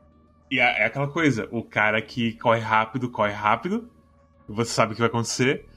O que tem um cara que literalmente, quando ele sai correndo, ele bate num bicho e o bicho quebra congelado. O que será que esse cara tá fazendo? Sabe?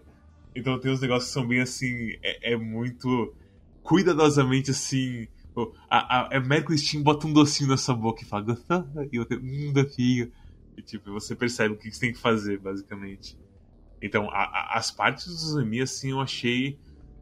Eu achei, tipo. É, parece uma coisa que os caras ficaram 19 anos pensando: caralho, podiam fazer mais das saques, hein? E ficou fermentando na cabeça por 19 anos, assim, sabe? Foi literalmente o que aconteceu, porque esse jogo foi cancelado duas vezes.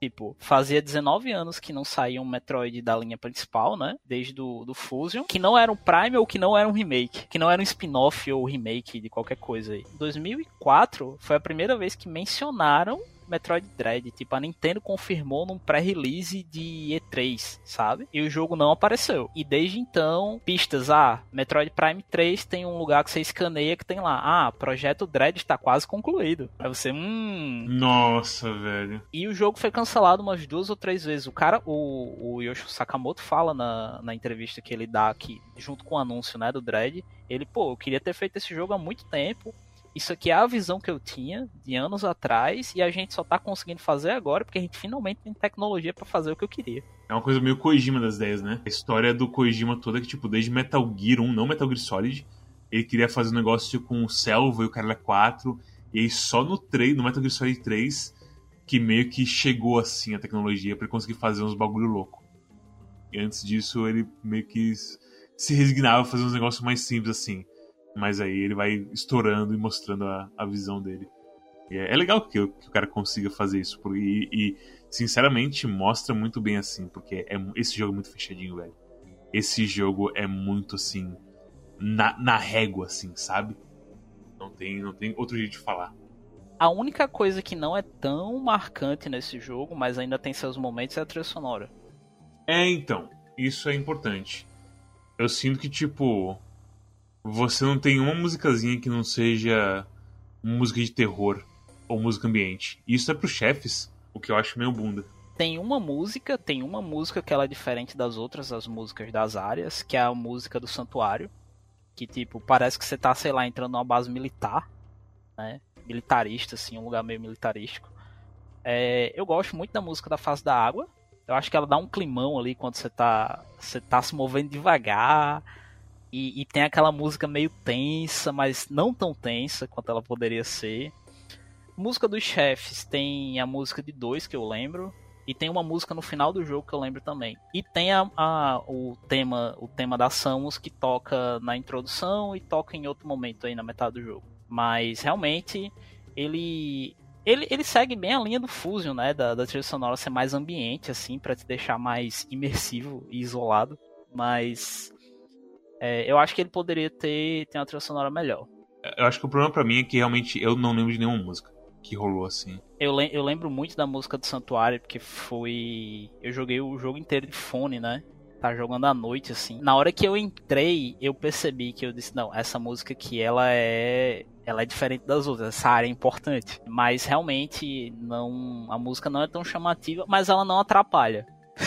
Por outro lado, sabe? Ela tá ali. Ela tá ali, é, isso aí realmente é um A música sim. dos emis é importante. A música dos emis, ela te indica quando eles estão te procurando, quando eles não estão te vendo e quando eles estão te perseguindo. Eu acho que é, é a música que ela é bem utilizada, sabe? Isso realmente é, é importante. A trilha sonora pra mim, ela foi uma coisa que foi mais, tipo... Como vocês falaram, atmosférica. Tipo, acho que é uma coisa meio Blasphemous das ideias. Que é uma trilha sonora que, tipo ela tá lá, sabe? É gostosa de escutar. E. Mas acho que na hora não tem nada que te marque muito. Mas quando você pega para escutar, você escuta de cabo a rabo a trilha sonora, sabe? Acho que é uma coisa meio assim. Só que ao mesmo tempo você, tipo, não consegue lembrar das músicas depois. Gosto de, sabe? Acho que é uma coisa meio assim é bom de escutar, mas não é memorável. Aproveitando que a gente tá falando de áudio, o, o áudio designer desse jogo é bom, porque tudo tem um barulhinho que você consegue reconhecer e saber o que, é que tá acontecendo. Se é um inimigo se movendo, se é uma, uma pista pro inimigo, que o inimigo vai. Você vai poder dar um contra-ataque, se é uma porta fechando atrás de você, se é o tiro diferente que você usou é, é, tudo muito muito ajustadinho e você sabe muito bem o que está acontecendo só pelos barulhos. É, é, bem bacana isso. Uma que eu gosto bastante e que é bem óbvia é o do radar. Que você puxa, quando, quando o radar tá não encontrando nada, ele tem um som. Quando ele encontra algo, o som é completamente diferente e ativa na sua cabeça na hora. Tipo, ok, tem algo aqui em volta, sabe? E você olha e tem um quadradinho piscando ali. Tem umas coisas que, tipo, mais simples, tipo, o alerta de vida baixo da Samus, ele não fica no som alto toda hora. Ele dá uma baixada depois de um tempo. Depois fica muito tempo machucado. Então não é aquela coisa fritante que tinha, sei lá, em, em Zelda, que era pipipi, pipipi, pipipi, o tempo todo. Tipo, cara, eu sei que eu tô fudido. Esse aqui, no Dread, não, ele começa avisando que você tá fudido, e depois fica pipipi, pipipi, lá no fundo, assim, sabe? Ninguém escuta mais ele direito. Que é, o que é bom, porque você ainda sabe que está machucado, mas você não está sendo morto pelas ondas sonoras ao mesmo tempo, na vida real. O é, que, que vocês acharam da Samus nesse jogo? Ela nas cutscenes. Gostosa, anda que nem mulher de GTA. Malha ombro cinco dias por semana. Isso. Não, é uma coisa do shows os ombros. Todo mundo tem esse ombro gigante redondo. Faz isso. Eu olho pros meus ombros assim, eu disse, putz, eu queria malhar ombro que nem a Samus pra estar com os ombrão. Porra, velho, eu, minha, minha, meu exercício mais engraçado na academia sempre foi ombro. É Uhum. tenebroso pra mim. É tenebroso. Porra, ah, ah, levantamento lateral, acho que é esse o nome, é muito terrível. É o pior exercício de todos. A, a dor é muito Concordo. absurda e você vai olhar o peso que tá levantando. 15 quilos. Você, ah, que bom, eu sou um merda. É o mais baixo possível, assim, que tem pra levantar. Uhum. Eu tô fazendo karatê e eu tô indo dois dias de manhã, né? E meu Uhum. professor tá fazendo os exercícios específicos pra musculatura e tal. Os de ombro são horríveis, são horríveis. Eu não sei o que Uhum. acontece com os ombros. Tipo, se a gente realmente não tem ombro treinado, que caralho, como humanos, não sei o que cacete tá acontecendo, sabe? E, é, e é muito fácil de lesionar o ombro também. Tipo joelho, tipo joelho então. Tipo joelho, é, exato, tipo joelho. O Rinks falou que a bunda da Samus tá maior. Eu discordo. Eu falei pro Rinks que ela anda que nem mulher do GTA e, ela, e o Rinks falou: Não, nada a ver, cala a boca. Mas ela fala, ela anda que nem mulher do GTA. Porra, Mads, pega a cutscene inicial que a Samus tá tipo andando lá pra ruína do, do Choso e daí aparece o, o vilão pela primeira vez. Cara, ela anda dando uma reboladinha que é igual mina de GTA. Claro, a mina do GTA é mais absurdo, tipo, bem, bem mais acentuada. A catwalk que chamam, né? É, catwalk, exato. E, mas e a Samus também dá uma catwalkzinha, tipo, é uma gatinha, bem. de, de dois meses, sabe? Mas é uma catwalk. A- as animações desse jogo são muito boas, assim, de, de todos os bonecos. Do- tanto da Samus quanto do, dos in- do menor inimigo possível. O jogo é muito bem animado. Tem um negócio muito simples que me marcou demais, que é ela andando debaixo d'água. Que o jeito que ela anda debaixo d'água é muito assim. Ah, é assim que você anda debaixo d'água, realmente. Que ela, tipo, o tronco dela tá pra frente e ela tá, tipo, basicamente pulando assim com as pernas. Ela tá só se empurrando assim pela água. Porque você. a densidade da água é extrema, é muito mais alta que do ar, então você fica, entre aspas, mais leve na água. Samus ela mede três bloquinhos, né, do jogo. Aí, quando tu tem uma, um, um bloquinho de altura, uma passagem e um bloquinho em cima, Ela Que se ela fica- apoia. ela se apoia, bota a mão e bota o, o, o arm cannon e fica atirando. E é como se ela estivesse olhando pelo, pelo buraquinho. É muito legal isso. E pior, né? Porque, tipo, se é só o de baixo, ela coloca a mão pra baixo. Se tem, tipo, dois, tipo, um em cima e embaixo, ela coloca a mão em cima e ela só, tipo, ela se enfia um pouquinho mais. Porque, tipo, tem uma coisa embaixo, ela não pode corpo lá pra frente inteiro. E É, é um negócio. Esse negócio é muito bravo mesmo. o meu momento favorito do jogo, que não é uma animação, é, é tipo, é, é uma cutscene na realidade, que é quando aparece o. Primeira vez que, tipo. Que ela. Tipo, um Emi vai pegar ela, daí ele é desabilitado, né? Daí, daí ela percebe atrás dela, ela aponta o canhão pra ele, achando que, é um inimigo, e daí ele. Aí ela tá, tipo, no chão, apontando a arma e, tipo, ela só, ela só, só abaixa o canhão e, tipo, e o braço que tá segurando o canhão, tipo, se apoia no joelho dela, meio que relaxando, sabe? E, tipo, é, é muito sutil, mas é muito bom, porque muda completamente a, a. Como é que se diz? A linguagem corporal dela.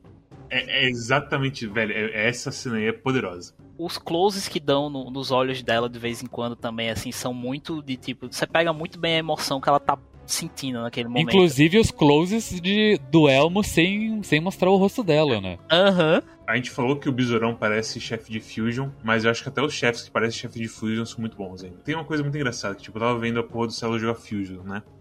E o Celo está jogando no, no emulador de GBA. E ninguém vai gastar uma placa de captura pra conectar uma porra de um GBA quanto na, no PC, quando a porra da ROM é tão cultura brasileira de pegar essa porra e jogar, sabe? Foda-se completamente. Nos chefes, aconteceu o seguinte, eles usavam um save state antes do chefe. Igual esse jogo faz. Porque ninguém quer correr da porra da sala de save até o chefe toda hora, sabe? Quando você tá prendendo um chefe, quando você tá tentando, tipo, qual é a pata desse filho da puta? Como que eu, que eu tô fazendo errado? Qu- Quando tu entra no, no menu do jogo, o o menu do Switch, eh, ele tem a opção de voltar pro último checkpoint e voltar pro último save. Porque tem, tem tanto save quanto checkpoints, né?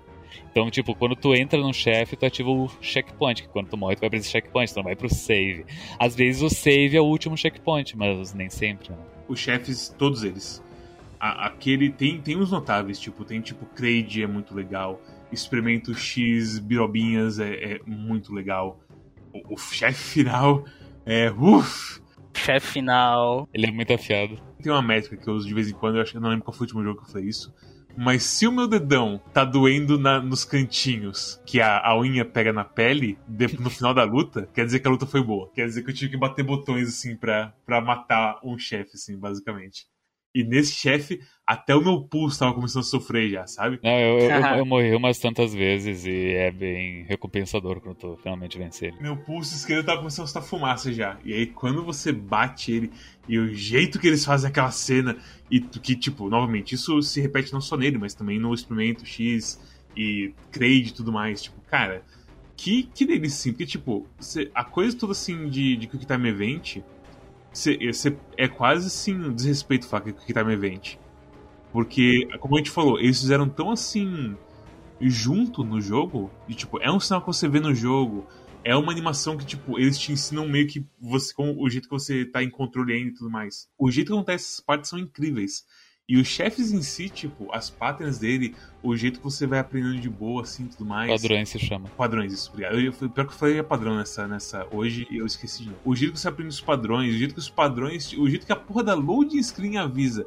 Nenhum ataque é Tela de carregamento se chama. Não, não, eu tô zoando. Load, loading. Aí você tá me fudendo. Mas é tipo, é tudo. A parte dos chefes não tenho um ponto pra reclamar. Eu acho que não tem uma, um chefe ruim nesse jogo. E tem muitos chefes nesse jogo. É absurdo, é absurdo os caras conseguirem meter um Metroid. Como eu falei mais cedo, até os subchefes são legais porque Sim. você sempre enfrenta eles numa condição completamente diferente da primeira vez que você enfrentou, ou da segunda. É, tu, tu, tem, tu tem uma arma nova pra testar. A, a arena um pouco diferente. O problema de, de chefe é.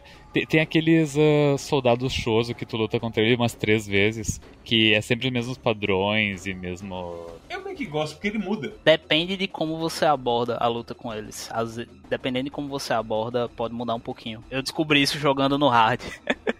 Eu, eu sei que eles têm duas mudanças. Uma é o escudo e outra é o vômito. O vômito te pega de jeito quando pega. É o mesmo chefe, os mesmos padrões, mas ele tá um pouquinho mais forte, ele tem talvez um golpe novo e tu também pegou alguns upgrades a mais. Mas essencialmente é o mesmo chefe, né? O jeito de vencer ele é essencialmente o mesmo. Mas até eles eu não acho exagerado o uso deles. Principalmente se comparar ao Samus Returns, que tu tem que matar 50 Metroid e tu enfrenta 10 vezes o mesmo chefe. Mas é que é, é, a, é a coisa do 2, né? Exterminar Aham. os Metroids. Uma coisa que eu, que eu pensei agora, com a gente falando de chefe, e que eu não pensei em nenhum momento enquanto eu jogava e eu zerei o jogo 100%, já faz uns dias que eu zerei o jogo, é o seguinte: spoilers, mas é o.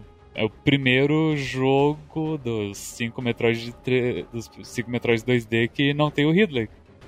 O do... Aí tu vai me dizer, mas Storm, não tem o Ridley no 2. É, mas no remake eles enfiaram de um jeito. Não, e o remake é canon. Então é, então é literalmente o primeiro Metroid 2D E que a não tem o luta Ridley. com o Ridley no remake é muito boa. Puta É muito merda. boa, não faz o menor sentido ter o Ridley ali. Mas Na é verdade muito faz, porque o Ridley ali, ele conecta com os Metroid Prime. Ele canoniza e ele meio que dá um motivo por que, que o Ridley atacou a estação no começo do, do Metroid, do Super Metroid. Não precisava, mas ele dá, sabe? É, ele, ele foi pegar o Metroid, né? Basicamente. Aham, Tem alguma explicação de ter o Ridley no, no Fusion? Porque meio que não, né? Tipo, ele tem. tem ele lá congelado, mas. Ele, ele explodiu no Super Metroid. Eles clonaram o Ridley, aparentemente, e congelaram. Deu um X e comeu ele. Exato. E o- os Metroid que tem no, no Super Metroid são clones do The Baby. Então, sim, que eles aparecem em Marid e tudo mais. Lord Metroid é um negócio que é, eu gosto. É, sci-fi anos 80, ele introduz ali as coisas, ele não explica demais, também não precisa explicar, na minha opinião. É, é funcional e é legal. Eu nunca joguei direito, mas eu imagino que os Primes eles têm mais texto e lore dump do que, do que os jogos 2D, né? Sim e não, porque o Lord Dump no Prime é completamente opcional. Porque tu tem o Scan Visor, tu escaneia as coisas e tu escolhe se tu lê ou não, ou se tu escaneia ou não. Né? O jogo marca bem o que é que tu precisa obrigatoriamente escanear e o que é que é opcional. O único que é pesado de lore é o coisa, o Other Esse não tem como escapar. E esse jogo ainda tem alguma influência do Other M na questão de animação da Samus, dela, dela mostrar que ela é super acrobática, que ela tem os, as habilidades dela e que ela é respeitada pela federação e tal, né, para fazer as coisas. Mas é bem mínimo, assim, eles souberam. É, mas nesse, de acordo com o que o, Adam AI fala no começo, eles estão mandando ela a troco de bala fine realmente no começo, então, sei lá. PJ. Tendo que fazer crediário do, do tanque de energia. Pior, né? Ela tá usando a nave com o Adam porque porque a nave dela se fudeu, né? Do, da infecção com, com X no Fusion. A, a nave dela bateu e ela saiu no escape pod, né? E o pessoal da Federação resgata ela. Puta merda, ela tá com uma nave emprestada da Federação Ela tá com a nave emprestada Puta com o Adam. que, Que ela não queria o Adam. Ai, meu Fazer um leasing de uma nave. Ela nem fala com o Adam porque ela nem queria que ele tivesse ali. A Samus tá literalmente aqueles cara que aluga carro pra uh, trabalhar de Uber. É. É Exato. mesmo. É isso mesmo. A, a história desse jogo é bem boa, assim, sem entrar em spoilers, mas a história ela é pouquinha, mas é legal. O final é muito bom. Esse jogo é maravilhoso. Esse jogo é maravilhoso. Esse jogo é, É. maravilhoso. É o novo Hades do Quack. O que, que é o novo Hades do Quack, Cosmos? É o jogo onde eu vou ficar um tempinho sem escolher Metroidvania, assim que eu com o tempo sem escolher roguelike. Que é foda. Tive um problema aqui em casa, eu tive que sair uma, uma meia hora durante o episódio, daí eu não, não ouvi vocês, mas vocês chegaram a falar sobre a questão da.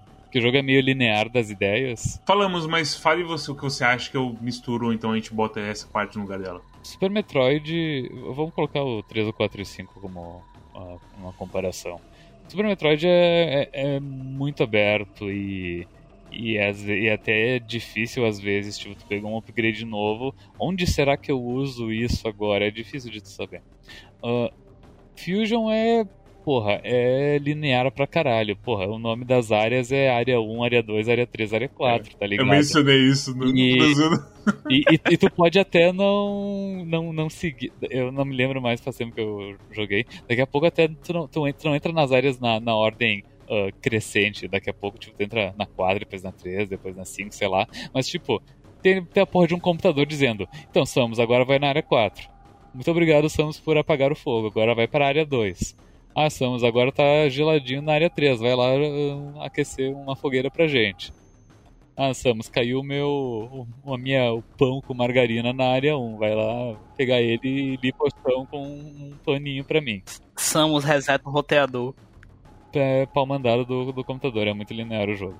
Ah, esse jogo, o Dread, ele é meio linear das ideias porque ele é aberto, ele tem. ah, ele ele é, é, um, é, um, é um jogo bastante carne, várias áreas, vários lugares para ir, para explorar, para pegar mais upgrades, mas tem, tem muita cara de tipo, tu, tu matou o chefe, pegou o upgrade, e nisso meio que tu acabou trancando uma área e abrindo a área que tu é obrigado a seguir para tocar o jogo, sabe? Sim, isso é verdade. E, e- isso vai acontecendo diversas vezes, diversas, diversas vezes. Então, tipo, ah, toda vez que tu chega num checkpoint, que pode ser um chefe, pegou um upgrade, ah, aqueceu uma fase que estava fria, esfriou uma fase que estava quente, colocou água em algum lugar, tirou água de algum lugar, sempre que tu, sempre que tu faz uma coisa dessas, abre um caminho bem óbvio e é o caminho que tu tem que seguir. Então, é, é- é linearzão das ideias, apesar de não ser, porque a qualquer momento tu pode voltar e explorar coisas passadas, pegar coisas que tu não pegou ainda. Só que é, é, é meio frustrante às vezes, porque pra tu conseguir limpar o mapa inteiro, tu precisa dos últimos dois ou três upgrades, então a, a recomendação que fica é tipo, antes de tu realmente ter todos os upgrades, nem vale a pena voltar pra pegar as coisas, sabe? Eu voltei, eu explorei, eu fui pegando as coisas conforme eu tinha novos upgrades mesmo tipo tendo que deixar coisas, por exemplo, da Power Bomb pra trás, uma- porque eu não tinha ainda. Uma vez que eu cheguei no final e eu tinha todos os upgrades, eu pensei, pô, sei lá, acho que eu deveria ter ido depois. Mas, enfim, foi, foi- mas foi uma boa experiência, sabe, explorar e pegar as O que coisas. que acontece é que é o seguinte, tem alguns pontos, eu vou até citar tem alguns pontos em que é mais fácil tu se perder no jogo. Eu vou citar o mais claro, que é quando tu pega o Speed Booster. Que tu tem que voltar pra água, né? Que tu não sabe exatamente pra onde tu tem que ir. Então tu começa a passear e tu começa a pegar coisa no meio do caminho, sabe? Tem alguns pontos assim no jogo, não é tão claro quanto em, em outros momentos de pra onde você tem que ir depois. E que são nesses pontos que você tá procurando. Você tá, tipo, você não tá, ah, eu vou pegar os itens. Você tá passando por ali procurando qual é o caminho a seguir, né? Aí você, opa, tem um míssil, tem um tanque de míssil aqui. Aí você, pô, como é que eu pego esse tanque de míssil? Aí você para, pega o tanque de míssil e sai em frente. Assim, a impressão que eu tive foi essa, sabe? Mas eu concordo com o Storm de que se tu vai voltar pra pegar as coisas, é melhor tu voltar só no final. É, pois é. É, isso é verdade. Mas, mas, tipo, é- é- tem dois momentos, assim, do jogo que tu pega um upgrade e dá uma duvidazinha de onde tem que ir agora. Mas ah, são, são momentos bem específicos, sabe? No, no geral, é, é linearzão das ideias. E, e eu falar que. E, e tu vê que eu falo linearzão das ideias, não é que ele é linear, ele é linearzão das ideias, porque tu vê que dá umas confusões às vezes de onde que tem que ir. Eu, eu comparei com uma máquina de pachinko, que tipo, a bolinha vai normalmente cair lá no fundo, assim, sabe? Mas tem assim, tipo, a parte da água, literalmente, quando você entra em Bure, Burenia, que é literalmente um negócio, tipo, você pode cair e afundar até o fundo, mas aí tem umas plataforminhas assim de lado que você pode acabar caindo ali e pegar um tanque de míssil antes de ter que voltar pra lá. Burena, inclusive, é um, é um mundo muito interessante, porque é um mundo que é, que é inundado. E tu passa por lá três vezes, e nas três vezes tu passa pela mesma área, mas é uma experiência completamente diferente. Porque a primeira vez tu, tu não tem nada, daí é só, tu é só lento na água. Daí na segunda vez tu tem o Space Jump, daí tu consegue, tipo, dar saltos infinitos, mas não. Mas mantendo a altura. Daí nisso tu consegue, tipo, ir entre duas plataformas que estão muito afastadas eh, uma da outra, e nisso escalar lá uma área bem, bem alta, de, de um jeito muito lento, mas interessante, e daí depois tu já tem a Gravity Switch, e daí é mão na roda tudo, né? Mas enfim, é uma área completamente diferente nos três momentos que tu chega nela. É verdade. A gente nem falou dos puzzles, né? Obrigado por não colocarem um puzzle de Shine Spark tão difícil quanto o puzzle do tanque de energia do Metroid Zero Mission. Que aquilo ali é desumano. Aquilo é bravo. Mas ainda tem puzzles difíceis. É que a gente Tem. falando. Mas os puzzles são. Tem que ter conhecimento proibido de Metroid pra fazer eles. Quando me falaram, tipo, não, Matt, você desliza e continua a corrida. Como assim continua a porra da corrida? E continua mesmo. Vamos concordar que tipo é o primeiro Metroid que dá pra deslizar. Então a gente não tem referência passada pra saber se ela ia continuar ou não a, a velocidade. A, a referência passada que existe é que se você der Shine Spark numa rampa, ela continua correndo. Ela volta pro Speed Booster. Eu acho que o jogo fala isso, inclusive. Ele diz que dá pra usar em rampas. Sim, o jogo Ah, fala. é? Uma coisa que ele não falou foi o Double Jump. Isso eu senti que ele não falou. O, o Samuel meio que mencionou assim por cima pra mim. E eu ia saber como executar. E foi tranquilo. Qual o Double Jump? Desculpa, o Wall Jump. Ah, sim. O wall jump desse jogo é diferente do. do, ah, do de Super Nintendo, pelo menos. Que o do Super Nintendo tem que ah, chegar na parede e daí virar pra onde tu, tu quer ir e daí apertar o pulo que ela vai, tipo, vai dar um. Uma- um peteleco com o pé pra ir pro lugar onde tu tá indo. Nesse jogo tu tem que tá ah, com a direcional pra parede e aí apertar o botão, que daí ela já vai dar o impulso fixo pra um lado. né? Eles simplificaram então. É, Eles simplificaram bastante. é. O, o pulo do Super Metroid ele é muito técnico. Eu sofri muito com- quando criança pra aprender. Que bom. É divertido usar o Wall Jump. Inclusive, descobriram é, o Wall Jump infinito na mesma parede já pra esse jogo. Puta merda. E é isso, né? Eu acho que essa é uma coisa, inclusive, que eu acho legal do, desse Metroid. É, eu acho que já foi citado no começo, mas assim, eu vou repetir de novo. É que eu gosto justamente que você. É, é inerente ao jogo você ficar visitando as áreas. Tipo, como vocês falaram dos colecionáveis, faz sentido você deixar fazendo mais final quando você já tá tunado, assim. Porque o grande grosso das paradas você já vai pegando à medida que você vai jogando, sabe? O que vai faltar é, tipo, detalhes, sabe? Coisa que dá pra você polir. Depois de vários chefes, tem um tanque de energia, ter mais vida. Então, mas tipo, são coisas que vão ficar tipo bem escancaradas na sua cara, de certa forma, porque você passeia bastante e o mapa, o mapa é muito bom, ele marca tudo direitinho, ele mostra tudo. Então, quando você estiver com tudo aberto, como o jogo tem fast travel, deve ficar bem melhor mesmo. Porque uma coisa que eu fui assistindo era meio que isso, é, é até engraçado. Porque eu tava jogando o jogo, ele tem uma progressão de tempo, ele tem uma progressão de porcentagem de itens que se coletou, né? E aí é muito engraçado, porque, tipo, eu tava jogando assim, eu tava com maior tempo no jogo, eu falei, caralho, que isso? Só 15% ainda, sabe? E aí de uma hora pra outra, tipo, pulou pra 40 e pouco por cento. Tem como zerar com 0%. É, imagino. Mas, tipo, eu achei bacana como, tipo, do nada, porque eu tô repassando pelas áreas que eu passei mais cedo, sabe? Chegou uma hora do jogo que me trouxe de volta. E aí aquela, aqueles itens que estavam um pouquinho mais difíceis de pegar porque eu não tinha habilidade ainda, eu ia lá e pegava rapidinho, sabe? Era um. Não era um desvio que eu tava fazendo, eu tava só, sei lá, quebrando um negócio que eu não conseguia quebrar antes. E eu acho que isso, tipo, é super bacana. É... Ele ajuda a vender, né? Essa ideia da linearidade, que a gente tá falando, que ele é meio linear da, da ideia de alguma forma, né? Mas também fica uma exploração que não fica cansativa, né?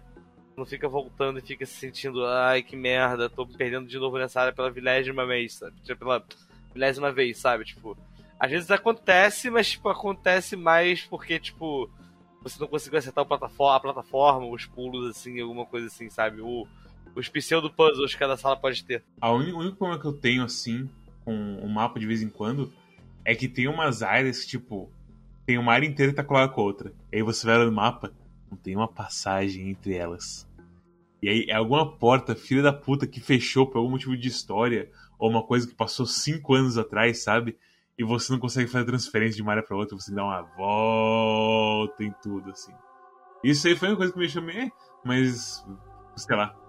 Tem umas tantas dessa, algumas delas tem tipo um um quadradinho de Power Bomb que daí tu consegue estourar no futuro, mas tem outras que não tem ainda, e é meio. Ah, ok, vou dar a volta. Eu, eu sinto que deveria ter mais quadradinhos de Power Bomb. Power Bomb ou o Grapple Beam, né? Que você pode puxar o quadradinho e, e limpar o caminho. Que tem muita parte disso aí, para pensar. Tem muita parte que é um atalhozinho pra, pra depois. Uma coisa que me deixava maluco te assistindo jogar é que às vezes tu passava por umas portas que tu tinha que abrir ela por um lado, pra tipo, pra destravar o atalho e tu De passava carregar, reto, né? é, de carregar, e daí tu não atirava nela e continuava. Eu não notava, eu não notava porque a cor dela é muito similar à, à cor do tiro normal. Porque é só a cor do tiro normal apagado.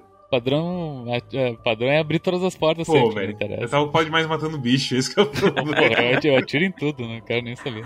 Agora, qual é o lance? Tipo, às vezes tu tem que dar essas voltas, só que não se torna maçante, porque a movimentação é muito boa. Tu dá, usa três flash shift, é, usa o speed booster. é, tem alguns cantos assim que é claramente pra você usar o speed booster ou, ou o shine spark, né? Então é, é bem divertida a movimentação, então não acaba sendo uma volta maçante. É uma coisa que a gente falou lá atrás em Hollow Knight. Que eu falei atrás lá em Hollow Knight. Que é gostoso se perder de vez em quando. Uhum. E aqui teve uma vez que eu me perdi, que, que não foi bom, porque tipo, fiquei muito tempo perdido. Eu comecei a ficar meio afobado por- do porquê que eu tava perdido.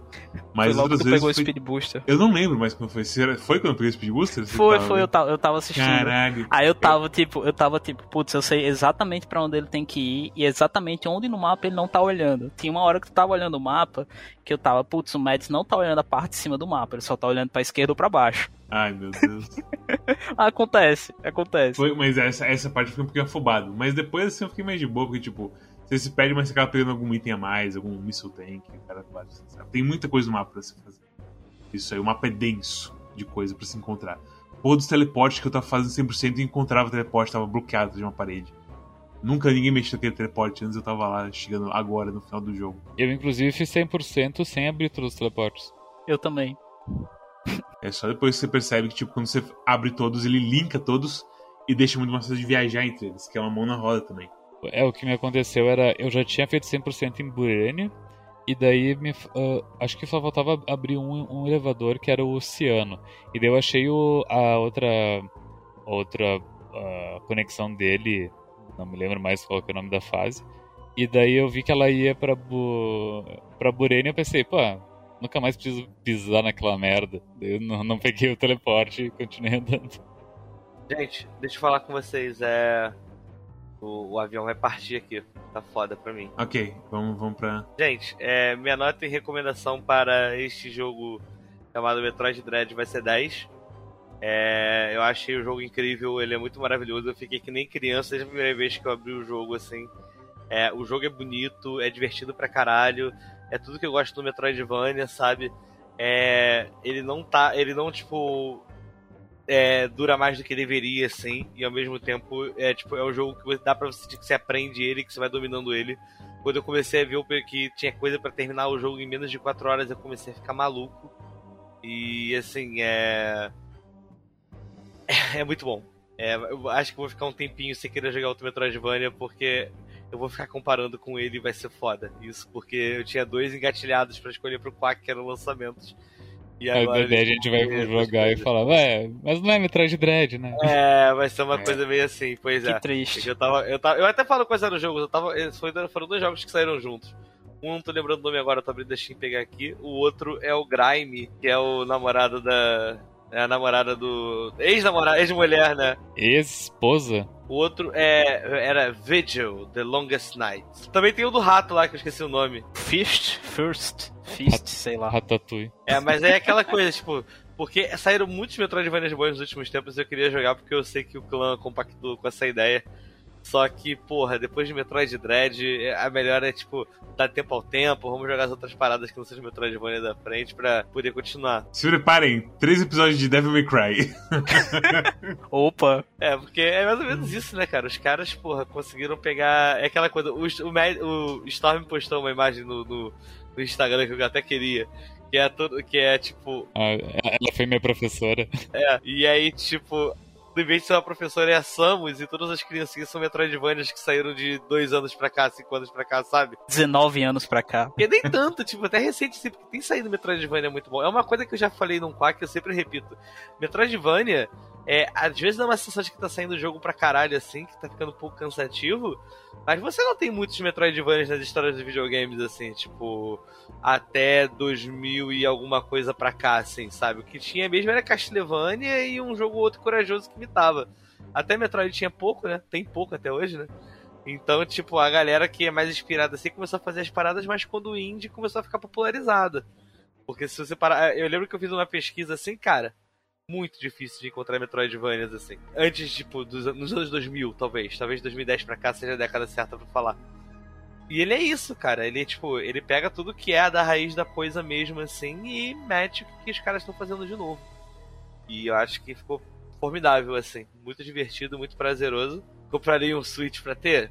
Hum. Comprei no Switch e o cartucho a 300 conto pra ter. Talvez na Argentina. Eu fico muito feliz de ter ganhado esse jogo de presente de aniversário atrasado. Eu não gastei dinheiro com esse jogo, mas eu Ok. teria comprado. Quanto que É. custa um Switch hoje em dia? Uns 2,500, imagina? Menos, eu vi ele por 1.800 essa semana. 2 pila e 100, digamos, pra tu, comprar, pra tu jogar Metroid, pra tu ter experiência. O problema realmente fica no, no preço dos jogos atualmente, né? Se tu fica pegando jogo indie, porque tem muito jogo indie que tem um preço bem parecido com o da Steam. Hollow Knight tá o mesmo preço, sabe? Antes da pandemia, eu tava afim de comprar um Switch. Eu achei um por 1.700 aqui. E daí eu não comprei porque eu, pens- porque eu preferi comprar um PC, tipo, melhorar o meu PC. E foi a decisão correta. Talvez eu devesse ter feito os dois. Mas realmente não, não senti falta do Switch. E o, e o jogo que eu gostaria de jogar realmente era o Metroid. Como eu pude jogar sem o Switch foi maravilhoso pra mim. Não só isso, como eu pude jogar com controle de Xbox One. Eu fiquei muito feliz por você, Storm, de você conseguir jogar o Metroid Dread. Quando, quando você falou que tava jogando, eu tava feliz, feliz, bem feliz. Foi maravilhoso. Eu, eu lá, no, lá no trabalho eu tava com um sorriso, com um sorriso de orelha a orelha, eu falando pro meu colega, pô, saiu o jogo que eu se- sempre quis que, que saísse finalmente. Não só isso, como eu economizei dois mil pila pra jogar ele. foi, foi realmente uma experiência. Mas enfim, Gozos, tá, tá liberado pra puxar o ronco. Mas eu acho que é isso, eu acho que é um jogaço mesmo e.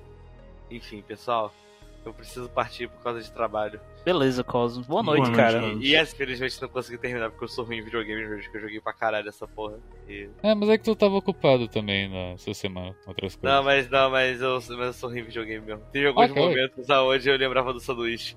E eu falava, eu preciso de um sanduíche. Homem come cinco sanduíches em três horas, entenda. Tchau! Super Mario Odyssey tá em promoção na Amazon. Era 499 reais, agora tá 417. Sabe o que, que eu tenho feito com o Switch? Tem o mesmo lance do Family Share da Steam.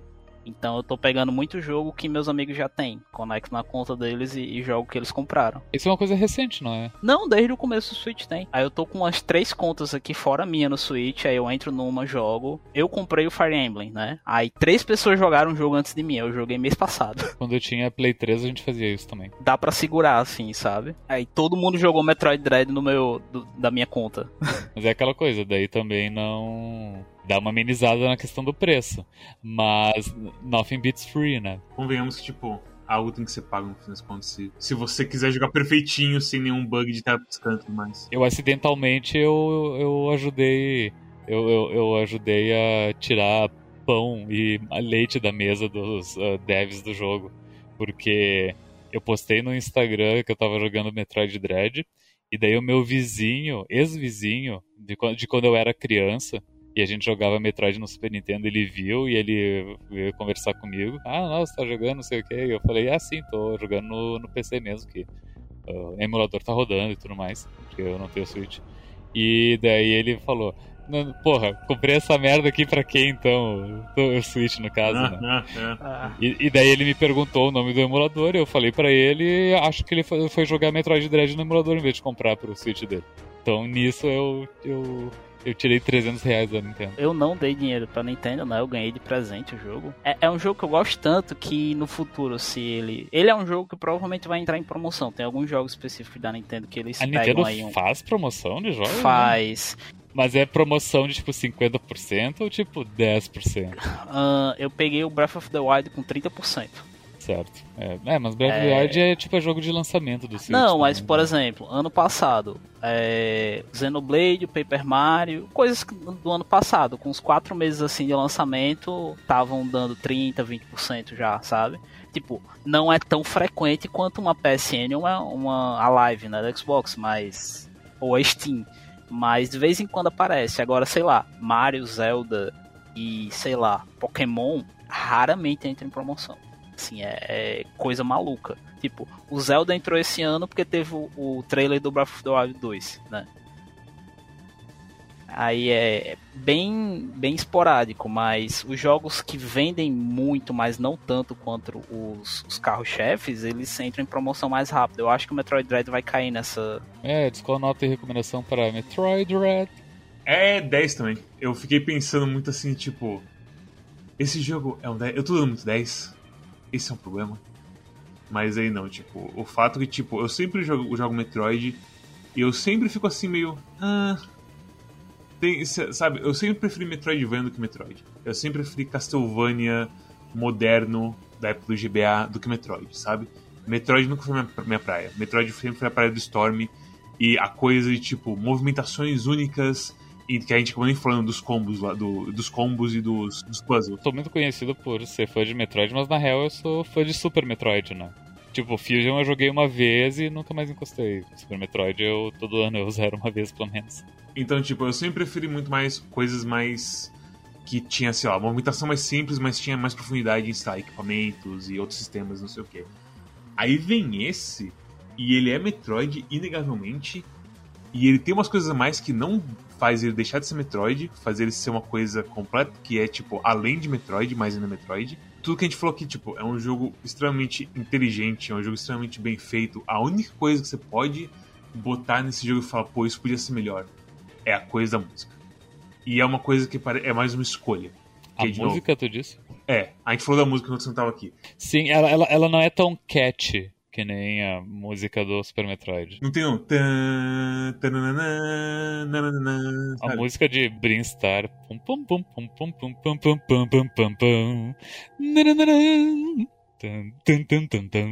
Não tem nenhuma coisa assim que parece música, é mais um sentimento assim, que tipo, você tá meio tenso, então uma coisa assim. E nunca tem nada que pega assim na hora, e, e pra mim, pelo menos, que a música pega e, e estoura igual tem nos outros jogos. Não, as, as músicas Tipo- são bem ambiente. É, não, o PVP é por causa do, do EMI fazendo as coisas dele É, lá e, tipo, sempre sim. procurando. Agora, eu, aí eu tava vendo o, o Marcelo jogar Fusion. E quando Uhum. tem a revelação de que a AI é o Adam e começa uma música absurda e tem o Take da Samus assim abrindo o olho, é muito bom. E não tem nenhum momento de música nesse aqui. Então, a única coisa que você pode, assim, segurar contra, tipo, botar esse Metroid na parede e falar, você não tem isso, é música, assim, uma música que realmente pega pra capar. Quando ele tem música, assim, que chama mais atenção, não é música própria dele. É, são as músicas clássicas, né? Tipo, a, música do Save Point, a música de pegar item. O tema da Samus, né? Quer dizer, o tema de, de Uhum. Metroid. É isso, tipo, é, a nota 10, tipo, a, de, é, é sinceramente, sim, é foda que esse jogo tá trancado no Switch ou então num emulador, assim, sabe? É, porque... É, que bom que ele tá. Que, que dá pra jogar sem. sem Não, sim. Que, não, que ele não tá trancado só no Switch. Sim, eu sim, sim. É, é, a, Uhum. é- a minha, a minha lamentação é, é, é além disso, por esse tipo, além, mas aí é Nintendo, é Nintendo claramente, aumentando, tal qual o Bloodborne na Sony. Isso aí nunca vai sair deles, a não ser que role um negócio absurdo, sei lá. Claramente, os, porque os caras têm o poder de manter isso. Não tinha uns boatos de Bloodborne pra PC? Toda semana tem. Sempre tem, mas o- os mais recentes aparentemente foram mais críveis. Eu vi até o Dolgão assim, meio que se mexendo um pouco pra falar sobre, que não é uma coisa comum. Então talvez seja essa vez de Bloodborne no PC. Mas, vamos ser sérios, é aquela coisa de um menino que berrou lobo. Eu não tô acreditando. Quack do Bloodborne 2024. É foda. É foda. Mas eu, eu quero muito. Todo mundo quer muito. É aquela coisa, a gente quer muito jogo pra PC porque é o que a gente tem, sabe?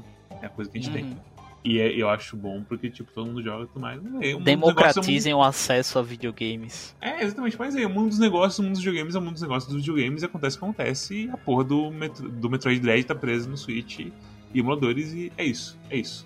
Mas é, é, é que normalmente, tipo, eu falo só joguem. E nesse caso eu tenho que falar joguem. Tá no Switch, oh Deus! Sabe? E complica um pouquinho a situação. É, o próprio Zé Vito falou no Discord do Quack que esse é o primeiro Quack que a gente faz de um jogo que não é de PC. Eu até. né, tipo, tirando os jogos de celular, mas o que dá pra dizer é que é o primeiro exclusivo de console que a gente joga no Quack. Com certeza. Isso é com certeza uma, é uma marca deles. sim. Mas é, nota 10, se vocês tiverem acesso ou um PC bom bastante pra aguentar o Yu Jinx, joguem no Yu Jinx. Se não, tentem jogar no Yuzu e ignorem que as telinhas azuis estão piscando malucamente. E é isso. É, É, e é, e é capaz de até sair, até sair o episódio já terem corrigido isso no Yuzu, porque eles estão ativamente mexendo no emulador. O Yuzu atualizou entre sábado e domingo que eu joguei, mas não senti nenhuma diferença. Mas teve, teve update e é isso aí. É isso aí. Joguem. Metroid Dread é, é foda. A série Metroid é muito poderosa. Mas é. E é isso. Joguem, não tem mais o que falar. Mads, Hum. e se Metroid tivesse. Fosse tipo Silent Hill 2, assim, que tem vários finais e tem o final avacalhado, que tem o cachorro, né? E daí tem um final que tem que fazer alguma coisa muito fora da curva pra tu pegar esse final. E nesse final a Samus encontra tipo ah, uma nave de Star Fox quebrada. E dentro da Nossa. nave tem as pernas do Fox. Não, tipo, se tivesse o esqueleto do Fox, eu ia ficar maluco. Eu ia sair daqui, eu ia até Espanha matar o pessoal da Metro Steam. Ela abre a nave, tem o esqueleto do Fox, e daí chega o, o Choso lá, o bonzinho, e ele fala: "Hum, pelo menos tu tá viva, né? Nossa. Nossa. Eu ia, eu ia, eu ia sinceramente ter, ter uma úlcera no meio da stream. É foda que, tipo, essa, Metroid, F-Zero e Star Fox, os três estão meio presos atrás de uma coisa que, tipo, a Nintendo quer fazer um jogo pica dele. E se não for isso, eles vão meter remake até que a, o sol apague, sabe? Pô, é Star Fox Zero é meio que. Eles fizeram umas coisas, mas sempre que eles metem coisa em Star Fox é, é aquela coisa que eu falo sempre: que Star Fox é o Kirby invertido. Kirby sempre tem alguma coisa interessante nova. Star Fox os caras metem coisa nova e. Ah, E tem uma coisa importante sobre Star Fox que é. Eu vi alguém postando, é que tipo. A Nintendo sempre lança Star Fox nos consoles que. Eles tentam apostar em Star Fox nos consoles que não fazem tanto sucesso. É foda que o último que Star Fox, além do, do, do Wii U, que foi. Foi GameCube. Não foi o coisa, foi DS. É, verdade, mas foi remake. Foi único. Mas tinha tanto. Você tinha que dirigir a nave com a caneta. E eu sou canhoto. Eu não consigo usar o direcional se eu tô dirigindo com a porra da caneta na minha mão esquerda. Eu tenho que mexer nos face buttons e era horrível. Foi muito legal essa, essa época, porque. Foi, foi ótimo, adorei. Uh! Não, não, não, deixa eu, deixa eu, eu- eu- deixa eu, eu expandir o pensamento. Ah, porque, enfim, tu tava ali reclamando de Star Fox disso, e eu falava, é, tu reclama disso aí, e eu que a minha, minha franquia favorita, o último jogo foi um jogo de pinball. Pior que o Luigi me falou que esse jogo de pinball é, é até interessante pra quem gosta de pinball. Sim, mas, ah, mas pra quem não. gosta de Metroid é um chute no não é saco. bom. É, então. O primeiro Pinballvania. Exato. É, teve o, o Yoko's Island Express, né? Tô com ele no backlog aqui pra jogar. É bem legal, é bem legal mesmo. Zuno, nota e recomendação para Metroid Dread. É um 10. É... Metroid é possivelmente minha franquia favorita. Também estava há 19 anos esperando a continuação, assim como Storm. O jogo controla muito bem. ah, as áreas são legais. Os chefes são sensacionais. Foi tu que fez aquele tweet que, tipo, é, a- a- a- alguém fez uma pergunta no tweet dizendo, ah, qual é o seu jogo favorito? E daí tu deu um RT falando Super Metroid, asterisco, e embaixo, asterisco, depende o dia. Depende do dia. É, É, é, porque a minha, minha opinião com o Super Metroid é essa também, às vezes. Pois é, tipo, acho que nos últimos anos eu tenho apreciado mais Super Metroid, principalmente desde que eu rejoguei, eu acho que uns dois anos atrás, sabe? Eu fico, putz, esse jogo é muito bom. Os caras acertaram assim, eles nunca mais vão acertar desse jeito. Mas o, o que eu gosto da franquia Metroid é o que a gente falou no começo, né? Que cada jogo, os caras, eles não têm medo de fazer um negócio diferente. Tem cada Metroid aí com os seus pontos, pontos visíveis, né? De por que, que ele chama atenção. Até os remakes. É, e o Dread, ele meio que. Ele, ele pega tudo que veio antes e ele tenta aplicar da melhor maneira possível. E eu acho que ele consegue fazer isso. Ele tem bons chefes, ele tem boas fases, ele tem uma movimentação muito boa. As fases são únicas, isso é importante falar também, que acho que a gente não falou, mas tipo, elas são tão bem definidas. Cada mapa tem o seu característica, sua definição. Tem a da lava, tem a da floresta, tem a da. O do templo dos Chozos. A porra da bola de metal que tem os experimentos maluco. E vocês perceberam que as áreas são ordenadas da mais profunda para mais na superfície, por ordem Uhum. alfabética? É tipo. Artária é a mais funda, aí depois vem Burenia, aí depois vem Catares, Dairon, olha só. Caralho! Olha, eles meteram os números na gente, a gente não percebeu, velho. Uhum. Que filhas da puta. Fomos bambuzados. Vamos puta que A galera pariu. pensou muito bem nesse jogo. A caracterização da Samus é muito boa. É, a, a expressão, corpo- a expressão corporal dela. é, as armaduras são bonitas. As animações desse jogo são bonitas. Eles acertaram a personalidade da Samus, é isso que a gente esperava dela. E, e tem uns momentos de música que eles usam música dos Metroids anteriores que são muito bons, né? Tipo de, pô, quando começa o prólogo, começa a tocar a música de prólogo de Metroid, eu fiquei, puta que pariu, eu tô jogando Metroid Dread, caralho. É, então, é, é um jogo muito bom, realmente. Que pena que tá, que tá preso no Switch, né? Mas que bom que dá pra jogar via emulador pra quem tava esperando aí. Eu acho que todo mundo que é fã de Metroid aqui no, no Brasil jogou Metroid por emulador, sabe? Então, principalmente os Metroid 2D, que era mais fácil de emular, né? Cara, Fusion foi só, só foi jogado por emulador no Brasil. Metro... Super, Super Metroid eu sou. Eu não sei te afirmar porque, porra, eu tive a fita, né? Então. Alguém que viu um GBA ao vivo alguma vez na vida? Eu vi o, o amigo de um irmão, um dos meus irmãos tem o GBA. Foi a primeira vez que eu vi o Castlevania Circle of the Moon lá, o primeiro Igavania do, do GBA, né? Eu vi um cara que ele tinha um GBA SP, acho que é esse o nome. Sim, eu vi um também, que tem o backli- a, backlight, que era uma coisa nova pra época. Isso, e ele tem um, um sensor de movimento também, tipo, ele jogava o WarioWare nele, que daí, conforme mexia ele, faziam os, os minigames, era bem louco. Não era na fita isso? Talvez fosse na fita, que nem o Boktai, que tinha o sensor de energia solar. Mas, eu- mas eu sei que ele jogava num GBA SP. Aí eu só queria fazer um mini adendo que eu já vi o Engage na vida real. Aí é mais raro, Mads. Eu assisti a MTV, e daí tinha tipo um programa da. Sei lá, da Daniela Sicarelli, que era tipo alguma coisa beija-sapo, alguma coisa assim, que era tipo um. Era isso mesmo. Era um namoro ou amizade da MTV. E, quem ganha, e, e o prêmio que eles davam era o Engage, sabe? Ai, ai, porra de Engage.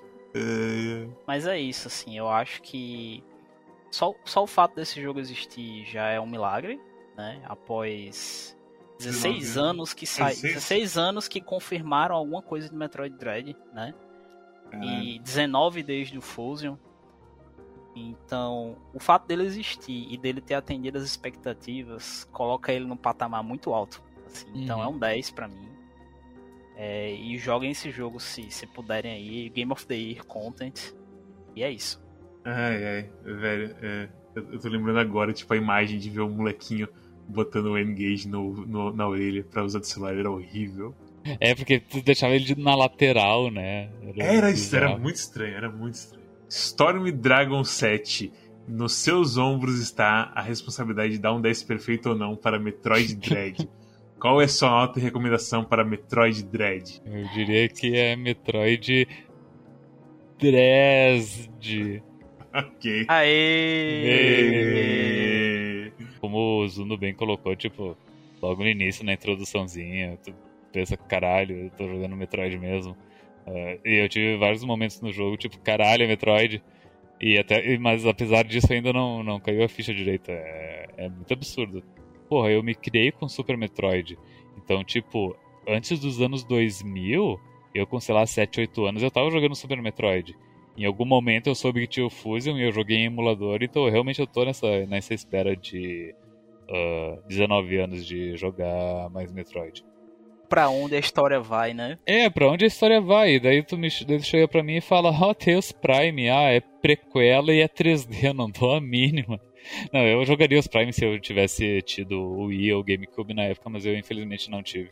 Eu tentei jogar o Prime em um Wii, eu não gostei. Eu só joguei o, o início do primeiro. Eu joguei a parte que eu, tipo, eu caio de um elevador infinito atirando no Ridley. Isso foi a única coisa que eu joguei do Prime. A estação séries do Metroid Prime. Exatamente, foi só isso que eu joguei. Não, o Metroid Prime é muito bom, assim. E eu espero que Metroid Prime 4 se- a movimentação seja tipo Doom Eternal, porque eu tava jogando Doom Eternal e eu, putz, eu queria que o Metroid Prime e a movimentação fosse desse jeito. Boa. É, é, é foda, porque, tipo, ah, é que, é que, na moral, eu sou. A gente joga. Eu e Storm, a gente joga muito jogo. A gente joga, a gente joga PC há 50 milhões de anos, certo? Até na época que saiu o Prime, assim, que a gente teve acesso ao Prime. E aí, tipo, FPS em console da Nintendo. Dolphin tá aí, galera, pra vocês jogarem. O Dolphin é um emulador muito bom. É... Tem uma chance pra Metroid Prime. do 64 pra frente, a Nintendo sempre inventa uns, uns controles meio bizarro que daí hoje em dia tu até consegue emular os jogos desses consoles, mas os botões eles não se traduzem 100% pra um controle normal de PlayStation ou Xbox, sabe? Hum, GameCube se traduz, mas eu entendo, eu entendo o sentimento, porque eu fui pessoas que, que cresceram com emulador também, e eu achava um saco ter que jogar jogo de Mega Drive, porque não era o mesmo esquema, sabe? De, de botões. Então, é, entendo completamente o, o sentimento. Pô, eu joguei os Castlevania de DS usando o mouse com uma canetinha, foi horrível. Principalmente o primeiro, que você tem que fazer aquele pentagrama. Ah, sim, porque quando tu vence o chefe tem que fazer o, o pentagrama, Nossa, né? Vai foi horrível fazer aquilo ali, foi horrível terminar aquele jogo. E beleza, é realmente um, um, exce- um excelente jogo. Eu fica- agora não caiu direito a ficha que, que joguei ele, tô, tô bem contente. Ah, eu, eu, eu secundo a coisa do, do Mads de que ah, podia ter caprichado mais nas músicas. É, eu acho que é o comentário de todo mundo. É, é, o, é o porém, sabe? Mas é aquela coisa, é, o- é, o, é o porém que transformaria num 9,5, 9,6, mas vamos arredondar pra 10, sabe? Eu acho que, tipo, se tivesse um momento assim que a música estourasse, uma música nova, e fosse da hora, assim, já, eu já nem, nem, nem muito nisso. Tem uma música de um trailer. Eu achei que esse, que esse jogo ia ter alguma música maluca, porque tem um trailer japonês de Metroid Dread que eles meteram um, um J-Rockzão, sabe? E eu, eu fiquei meio. Eu espero que não tenha um J-Rockzão, mas eu espero que tenha uma música bombástica assim no jogo. Sabe? Faltou um Rules of Nature tocando no último show. É, Hum. não, faltou um, um tema do Ridley, sabe? Uma música tensa, mas, mas muito boa. Mas, sei lá, parece besta falar isso, mas mais instrumentos, alguma coisa assim, sabe? Faltou metal. Faltou umas músicas eletrônicas safadas. Faltou um rock. Não, não daria um 10 por isso, assim, sabe? Pois é. O único estilo musical que não poderia ser é jazz, porque a, porque a Samus ela não gosta de jazz, ela tá sempre fugindo das sax. Ai meu Deus do céu, essa piada. essa piada demorou pra vir, real. É, Aproveitando que a gente falou da sax, é, o que, que vocês acharam? O Mads vai dar um aviso de spoiler? Vamos dar os spoilers. Seguinte, a gente dá as recomendações. O próximo, o jogo da próxima semana é Eastward, um joguinho bem bonitinho de Zeldinha. eu, eu vi que tu, tu faz poções nele, né? Você não faz poções, você cozinha. E a cozinha é bem assim, Breath of the Wild, assim. Você enche coração e você enche coração amarelo. É tipo seu overheal, assim, seu overshield. Você toma aquele dano e ele nunca mais volta, a não ser que você cozinhe de novo uma comida bem gostosa. E é uma história bem bonitinha, é bem legal, eu acho que vai ser interessante. O Storm não vai estar aqui. A, a stream, inclusive, dele não vai ser no sábado, vai ser, já foi durante a semana. Eu tô jogando há um tempo. Nesse sábado, se você está estudando quando sair esse episódio, eu não vou estar no, streamando, eu vou estar fazendo os negócios. E vai ser. Não vai ter stream no sábado. Vai ter só no domingo, se tiver, se já não tiver zerado absurdamente o jogo durante a semana, que eu duvido, porque essa semana tá complicada e lotada. Mas é, é isso. A Eastward é o jogo, vai ter eu, Cosmos e Rinks aqui. Porque. E talvez são um PX se ele zerar até lá, mas o Storm vai estar viajando e ele não estará aqui. Então é isso. Mas o que vai ter agora, mas o que vai ter agora é uma partezinha de spoilers pra gente falar mais do final do jogo e coisas da história, porque tem uma história boa esse esse Metroid. É divertido. E seguir a história e ver as organizações. Mas é isso. Spoilers em 3, 2, 1, vai. Fox McCloud morre. Suit. O que, que, que tu disse, Zuno? Metroid Suite é muito legal. Metro- Eu vou te falar o seguinte: a Samus finalmente é uma Monster Girl. É. A coisa toda de você é um Metroid é muito engraçada. É, é, não, ela ela é um Metroid, ela é o Metroid. Ela é o último Metroid. A ideia é que você pode falar que quem é Metroid é o boneco, sim. É, Exato. É meio perigoso, assim. Morre, morre um- um- uma piada de 35 anos. Exatamente. Metroid é o nome do boneco, daí tu. Então, Tecnicamente. Começa a explicar 5 horas de lore sobre Metroid. A primeira cutscene grande que tem, né? Que é a cutscene que ela encontra o Quiet Robe, que tem todo aquela, aquele lance dela tá derrubada no chão e, e ele cumprimentar ela e ela ficar de boas. Que ela fala. Cara, o momento que ela fala assim é muito ser pego de surpresa porque ela tá falando choso, sabe? Ela não tá só falando, ela tá falando. Ela tá falando uma língua alien. Fiquei surpreso já de ver o boneco lá. De ver um Shoso lá. Porque o lore é que eles foram extintos, não foi? Eles nunca deixaram claro se, ele- se eles tinham sido extintos, mas eles tinham deixado claro que, tipo, as civilizações Chozo, elas estão. São vestígios do que elas já foram, sabe? Então não era bem extinção, assim. É, é tipo, se existe, os cabos estão muito bem escondidos. Porque tem nas imagens da galeria no final, você vê uns negócios de tipo do Ravenbeak jogando um pessoal no, no rio pra morrer por uns bichos. Os Torra Tribe, né? A galera dos Torra, Porque tem os Torra que são os de boa e tem os Malkin que são os guerreiros absurdos. os cientistas e os guerreiros. Caralho, tipo, tem um lore inteiro sobre Shoso que aparentemente passou despercebido por mim, ou então, tipo, não existia antes, tá sendo estabelecido agora. Dessa coisa toda. Tem o lore do mangá, né? Porque o mangá de, de Metroid, que você passa antes do Zero Mission, é canon, né? Eles explicam como é que os pais da Samus morreram, que foi o Ridley que matou. E, e eles falam do lance que Mother Brain tomou conta de Zebes. É, aí eles falam que a Samus tinha dois pais adotivos, que era o Old Bird e o Grey Voice, que são dois Chozo. E que eles doaram DNA pra ela poder sobreviver no Zebes. porra, a, Sam- a Samus é praticamente o Ichigo de Bleach. 50% humana, 50% Metroid, 50% Shoso. E desses 50% Shoso, ela é 50% Malkin e 50% Torra. 50% X, Não, eu acho que ela não é X, eu acho que ela só. é só consegue absorver porque ela é Metroid. É, tipo, se você come uma salsicha, você é 50% salsicha agora? Talvez. Porque você meio que é o que você come, certo? Ela Mas- tem anticorpos contra o X, né? É. Uhum. Então, tipo, é, aquele, aquela parte lá que você sobe pra lutar contra o Ravenbeak, que ele finge ser o Adam. Que eu imagino que o Adam, durante o jogo, Não, é o jogo inteiro, sabe por quê? Porque o Adam, ele sempre chama a Samus de Lady e ele sempre termina as frases dele com Any Objections Lady. Nossa, ele nunca fala Lady, mas. As duas primeiras cutscenes, que é a cutscene quando ela tá voando, que ele fala que ela tá sendo mal paga, e quando ela tá chegando no planeta, que ele diz pra tomar cuidado que a comunicação vai cair, é o Adam ainda, porque ele chama ela de Lady duas vezes. A partir dali, que ela acorda e vai falar com ele, já é o Ravenbeak. Nossa. O que implica que o Ravenbeak tava fazendo cheat post sobre si mesmo durante todo o jogo, falando que ele mesmo era foda pra Samus. Isso aí, na verdade, é porque ele tá fazendo o esquema todo dela pegar todas as habilidades pra ela ser Uhum. mega tá 100% Metroid e ele clonar ela quando ela tá foda. Exato. Não clonar ela quando ela tá fraquinha. Que é um plano muito bom. É um plano muito bom. O cara é bem. O cara ah, não, fica nessas coisas de ah, tribo dos cientistas, tribo dos guerreiros, mas o cara é liso pra caralho. Não, eles, eles até falam, o Quiet Wolf fala que o, o Ravenbeak, ele é intelectualmente e fisicamente mais forte que os outros Shozos. né? Hum. Ele não é qualquer Shozo. Criancinha pródigo, basicamente. Uhum. É foda. Essa parte toda, assim, de tipo. Eu gosto. Eu, eu, eu assim, sempre fui. Pra mim, lore de Metroid era lore de Mortal Kombat, sabe? Era solto demais pra eu prestar atenção. E eu acabava ficando interessado mais porque eu lia por fora. Mas nesse jogo é bem servido, eu acho, sim. O- no jogo mesmo. O lore e tudo mais, do que rola. E da onde que a Samus veio, basicamente, e não sei o que. Porque mostra lá no tubinho, sendo injetada com os DNA e tudo mais.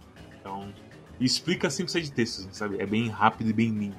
É a explicação dos caras. Não é nada demorado e. E é, é, é um. Eu acho que é tipo. A, o marketing desse jogo foi todo em cima de que é a conclusão de uma história que começou há 35 anos, né? E eu acho que ela conclui a história bem, né? É, que ele concluiu o arco dos Metroids que o criador tava chamando, né? Os Metroid acabaram, Samus virou o último Metroid. É, fica implícito se ela pode a- acessar a, a forma Metroid de novo, né? Eu acho que sim, porque o que deu a entender ali no final, o Quiet Robe, ela não absorve o X Quiet Robe lá, e os Torra, eles tinham o poder, dos Torra era de controlar os Metroid. Então, meio que ele dá o poder dela de controlar aquela transformação. Pelo menos eu entendi isso do final, né? É, mas é, é, fica, fica. É por aí mesmo. Porque, porque o próprio Raven. É o Ravenbeak que fala isso, né? No final lá. Porque a transformação dela não aconteceu antes por causa do DNA de Torra.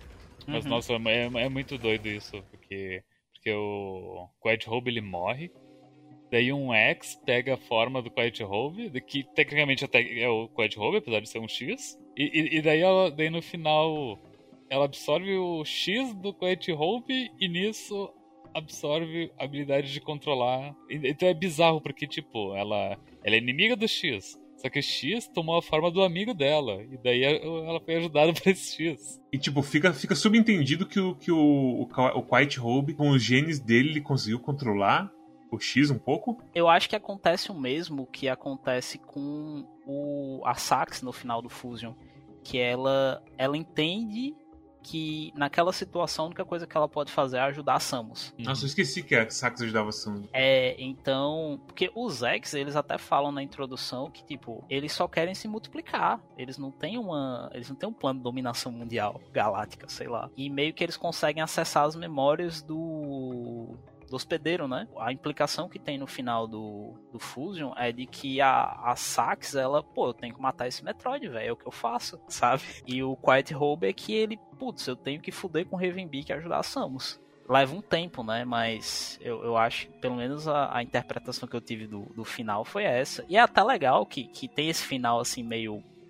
Você tá interpretando o que rolou ali, né? Os dois momentos que eu, que eu falei filho da puta em no jogo foi primeiro quando eu eh, tu solta os X no mundo e daí tu volta pra área de antes e, tipo te- sabe que tem aquele inimigo que é tipo é um monte de ah, mosquitinho junto que daí tu, tu taca o plasma nele e morre tudo de uma vez e daí eu matei eles voltando pra área anterior e em vez de sair um monte de energia e míssil, saiu um monte de mini X, sabe?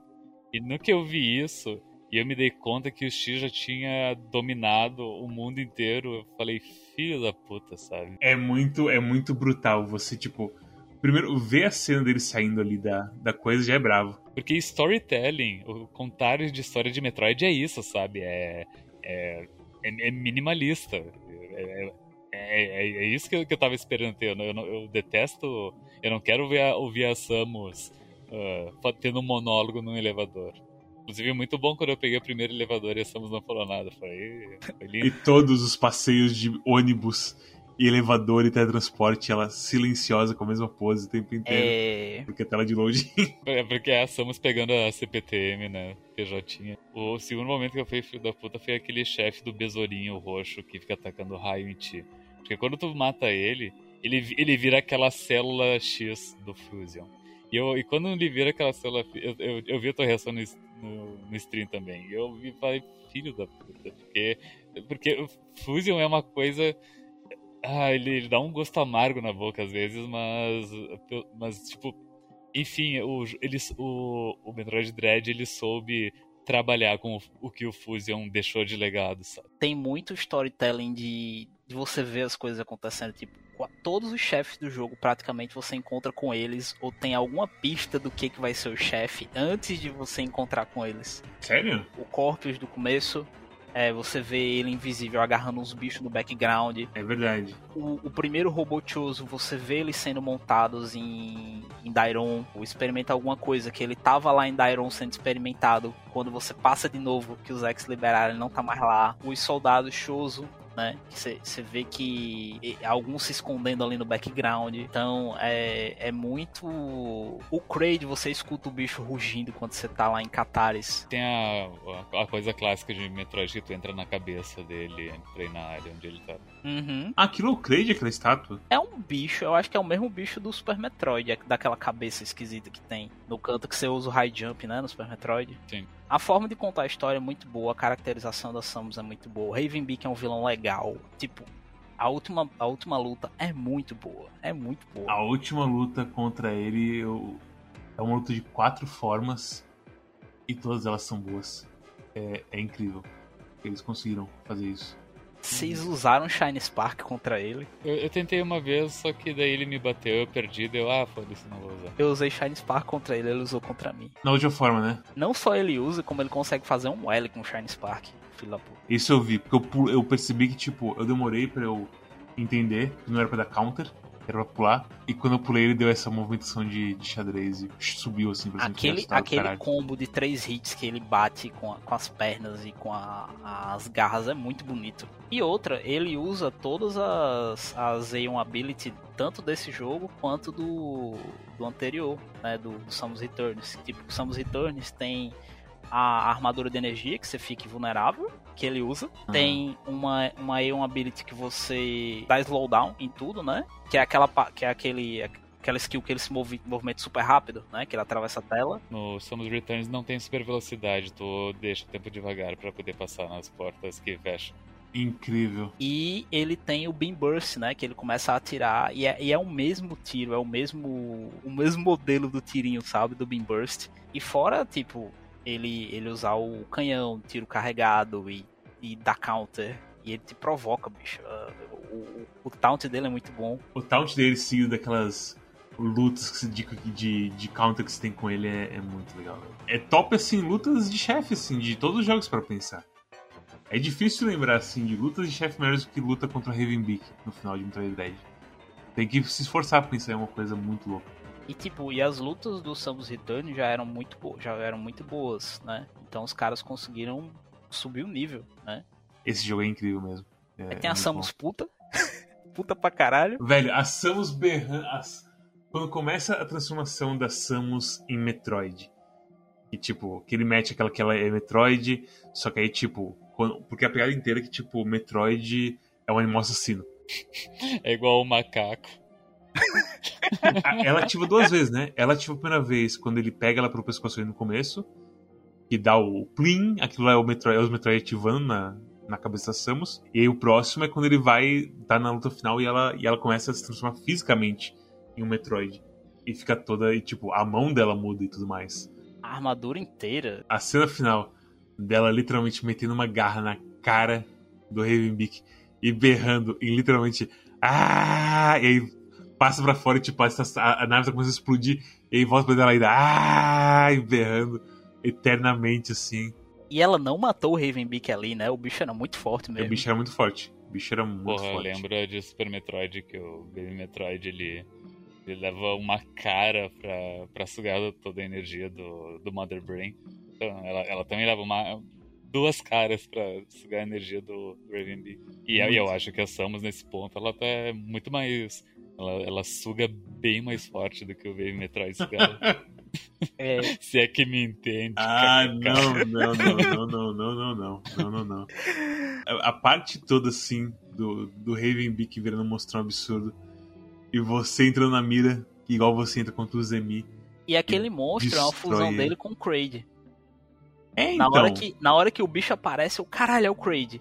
Aí aparece o Ravenbeak lá na, na boca dele, sei lá. Eu achei estranho essa, ele pegar essa forma gigantona, mas eu meio que só pensei assim, ah, o, o Torra virou ele mesmo, virou um cara que ainda se controla um pouco, e o Malkin virou um bichão absurdo, assim, sabe? Meio Resident Evil das ideias, sabe? Power is everything, né? Que é o que ele fala. É, exatamente. Mas é bem Resident Evil mesmo. O fato tipo, de ter virado um bicho 50 vezes maior, assim, que abre a boca e tem um bichinho menor assim dentro, assim, sabe? Uhum. Aí você vai e destrói ele num nível celular com a porra do Hyper Beam. E a Samus num ódio fudido, ou então não querendo a porra do, do DNA do cara que falou que é pai dela, derrete o xizinho assim. Eu achei isso muito, muito uma sacada assim de eu me nego a absorver esse filho da puta. Exatamente, eu achei bem assim. Eu pensei, nossa, mas o poder e não sei o quê. E. Não. O poder não é tudo assim, sabe? E foda-se. E aí o planeta explode, não sei porquê. É, é, é, é o, é, o, é o efeito da, da Samus. É, Ela, ela drenou a energia do planeta. Meio que os Metroid, eles drenam a energia fundamental das coisas. Então é tipo, se tu tem uma. Quando ela drena o Emi, né? Ela drena junto com o Emi o que tava deixando, dando energia pra ele, que era o. o Mini Mother Brain lá, né? O Central Unit. Dá, dá a entender que ela absorve o que tiver da- fornecendo energia pras coisas, independente do que é. Se é vida, se é energia elétrica, se é Wi-Fi. Foda-se, ela só absorve. E, cara, a corrida pra fugir é, é incrível. Porque você vê os bichinhos derretendo quando pega o laser neles. Muito bonito. É muito bonito. Só um comentário rápido, eu fiz uma segunda run no hard, né? Uhum. Só que já sabendo das, dos esquemas pra matar os chefes rápidos, alguns, né? Nossa, é muito divertido matar o primeiro robô shows com Shine Spark.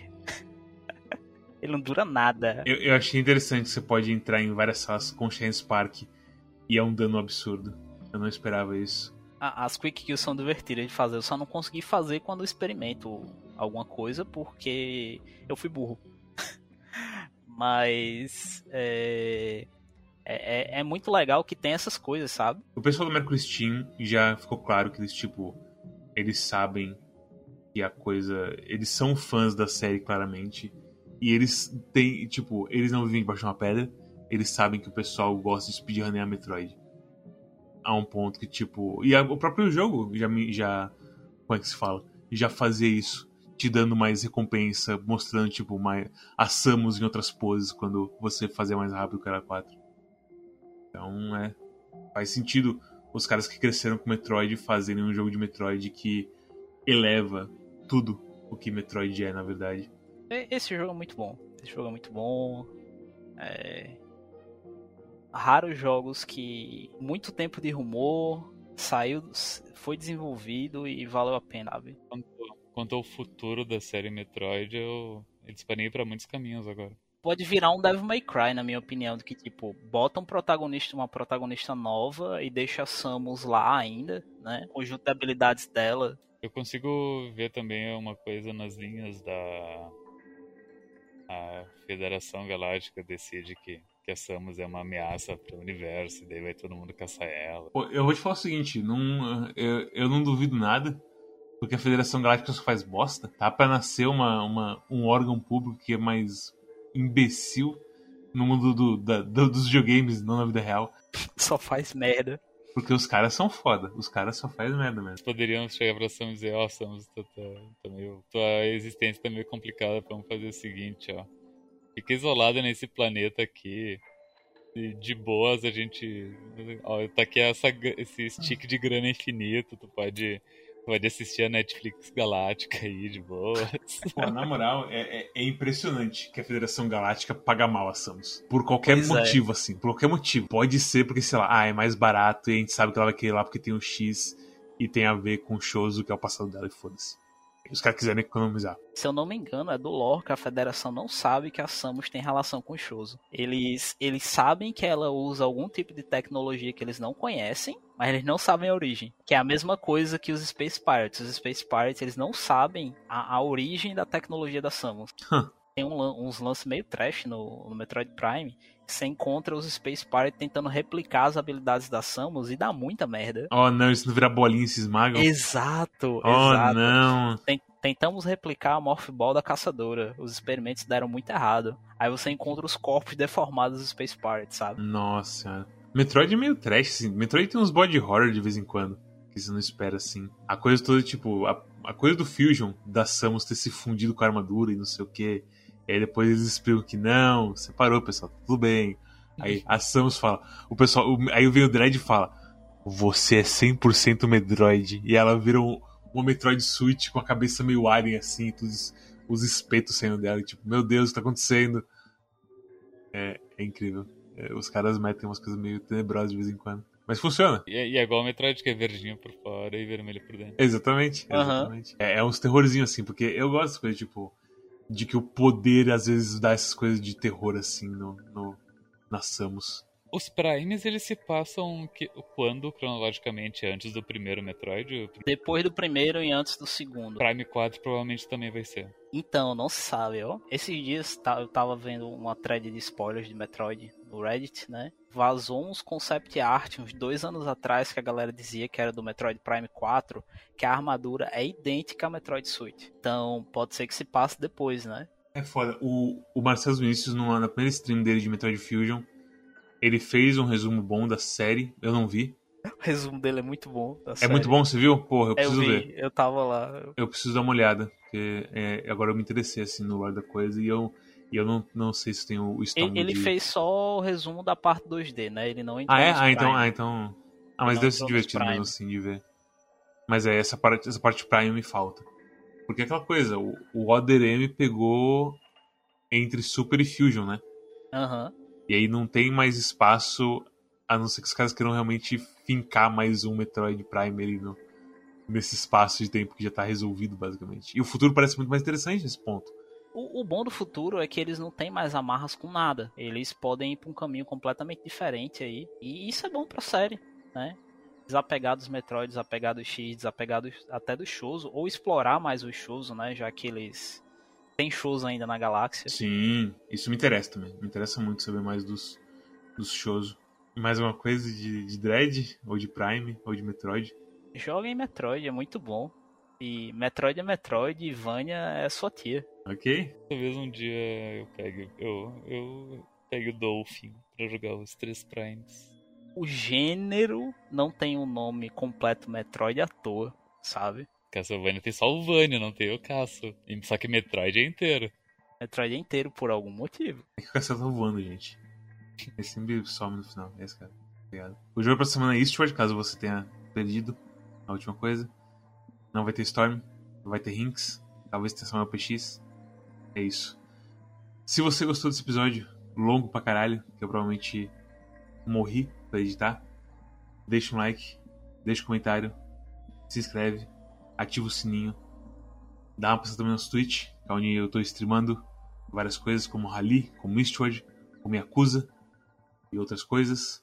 Passa no nosso Twitter, onde a gente avisa quando tem coisa não só nossa, mas também coisas dos nossos parceiros, como Calibre Rodal, como Desludo, como Four Corners, Wrestling Podcast, Personagem Secreto, Tony, Marcelo Vinícius, todo mundo que você quiser que a gente recomenda, tá lá naquele Twitter para você encontrar. Tem também nosso Discord, que a gente fala sobre o jogo, a gente falou um pouco sobre o jogo, aí ficou meio FBI a conversa em um ponto. Spoiler tags, porque teve história, no fim das contas, do jogo. Mas lá a gente se diverte e onde a gente descobre o personagem verso, que é onde você descobre onde o personagem secreto passou nos filmes. E agora inclui Duna, aparentemente. Tem o personagem, ele, ele atuou em Duna, aparentemente. Personagem secreto, o vilão do Metroid Prime 4. Imagina, se tem o cara da federação que é igual ao personagem e ele é um vilão. Que, que lindo que vai ser esse comentário no futuro. Espero que não envelheça como leite aí. Mas é, também tem os curadores do Steam, onde a gente recomenda os jogos diretamente no Steam. E não vai ter esse jogo, porque esse jogo não tem no Steam. Mas Uhum. fazer o quê? Mas tá lá de qualquer modo, você pode se inscrever, e aí você, toda vez que você entra na página de um jogo que a gente fez a review, vai estar o patinho lá no thumbs up, thumbs down, ou informando você sobre o jogo, dependendo do que rolou na review. E também nosso feed RSS, caso você seja uma pessoa ocupada, que tem um celular apenas não quer ficar olhando pro YouTube, porque o YouTube não deixa você tocar em segundo plano, se você compra o prêmio, que é um problema. E aí você não quer ficar olhando só pra tela, quer fazer outras coisas enquanto você escuta o Quack, você vai no nosso feed RSS, que inclui o Spotify. Então a gente tá lá, é só você clicar no Spotify, procurar Quack Clube de Jogos, e todos os episódios estão lá, atualizadinhos. É só você ir e escutar todos os episódios de uma vez. E é isso. Obrigado, Zuno, por aparecer aí nesse episódio longo. Obrigado, Storm, por, por escolher Metroid Dread, que eu achei que ia ser uma decisão complicada, porque é Sim, emulador, emulador, mas deu certo no final. E é isso. Até a próxima. Tchau. Tchau.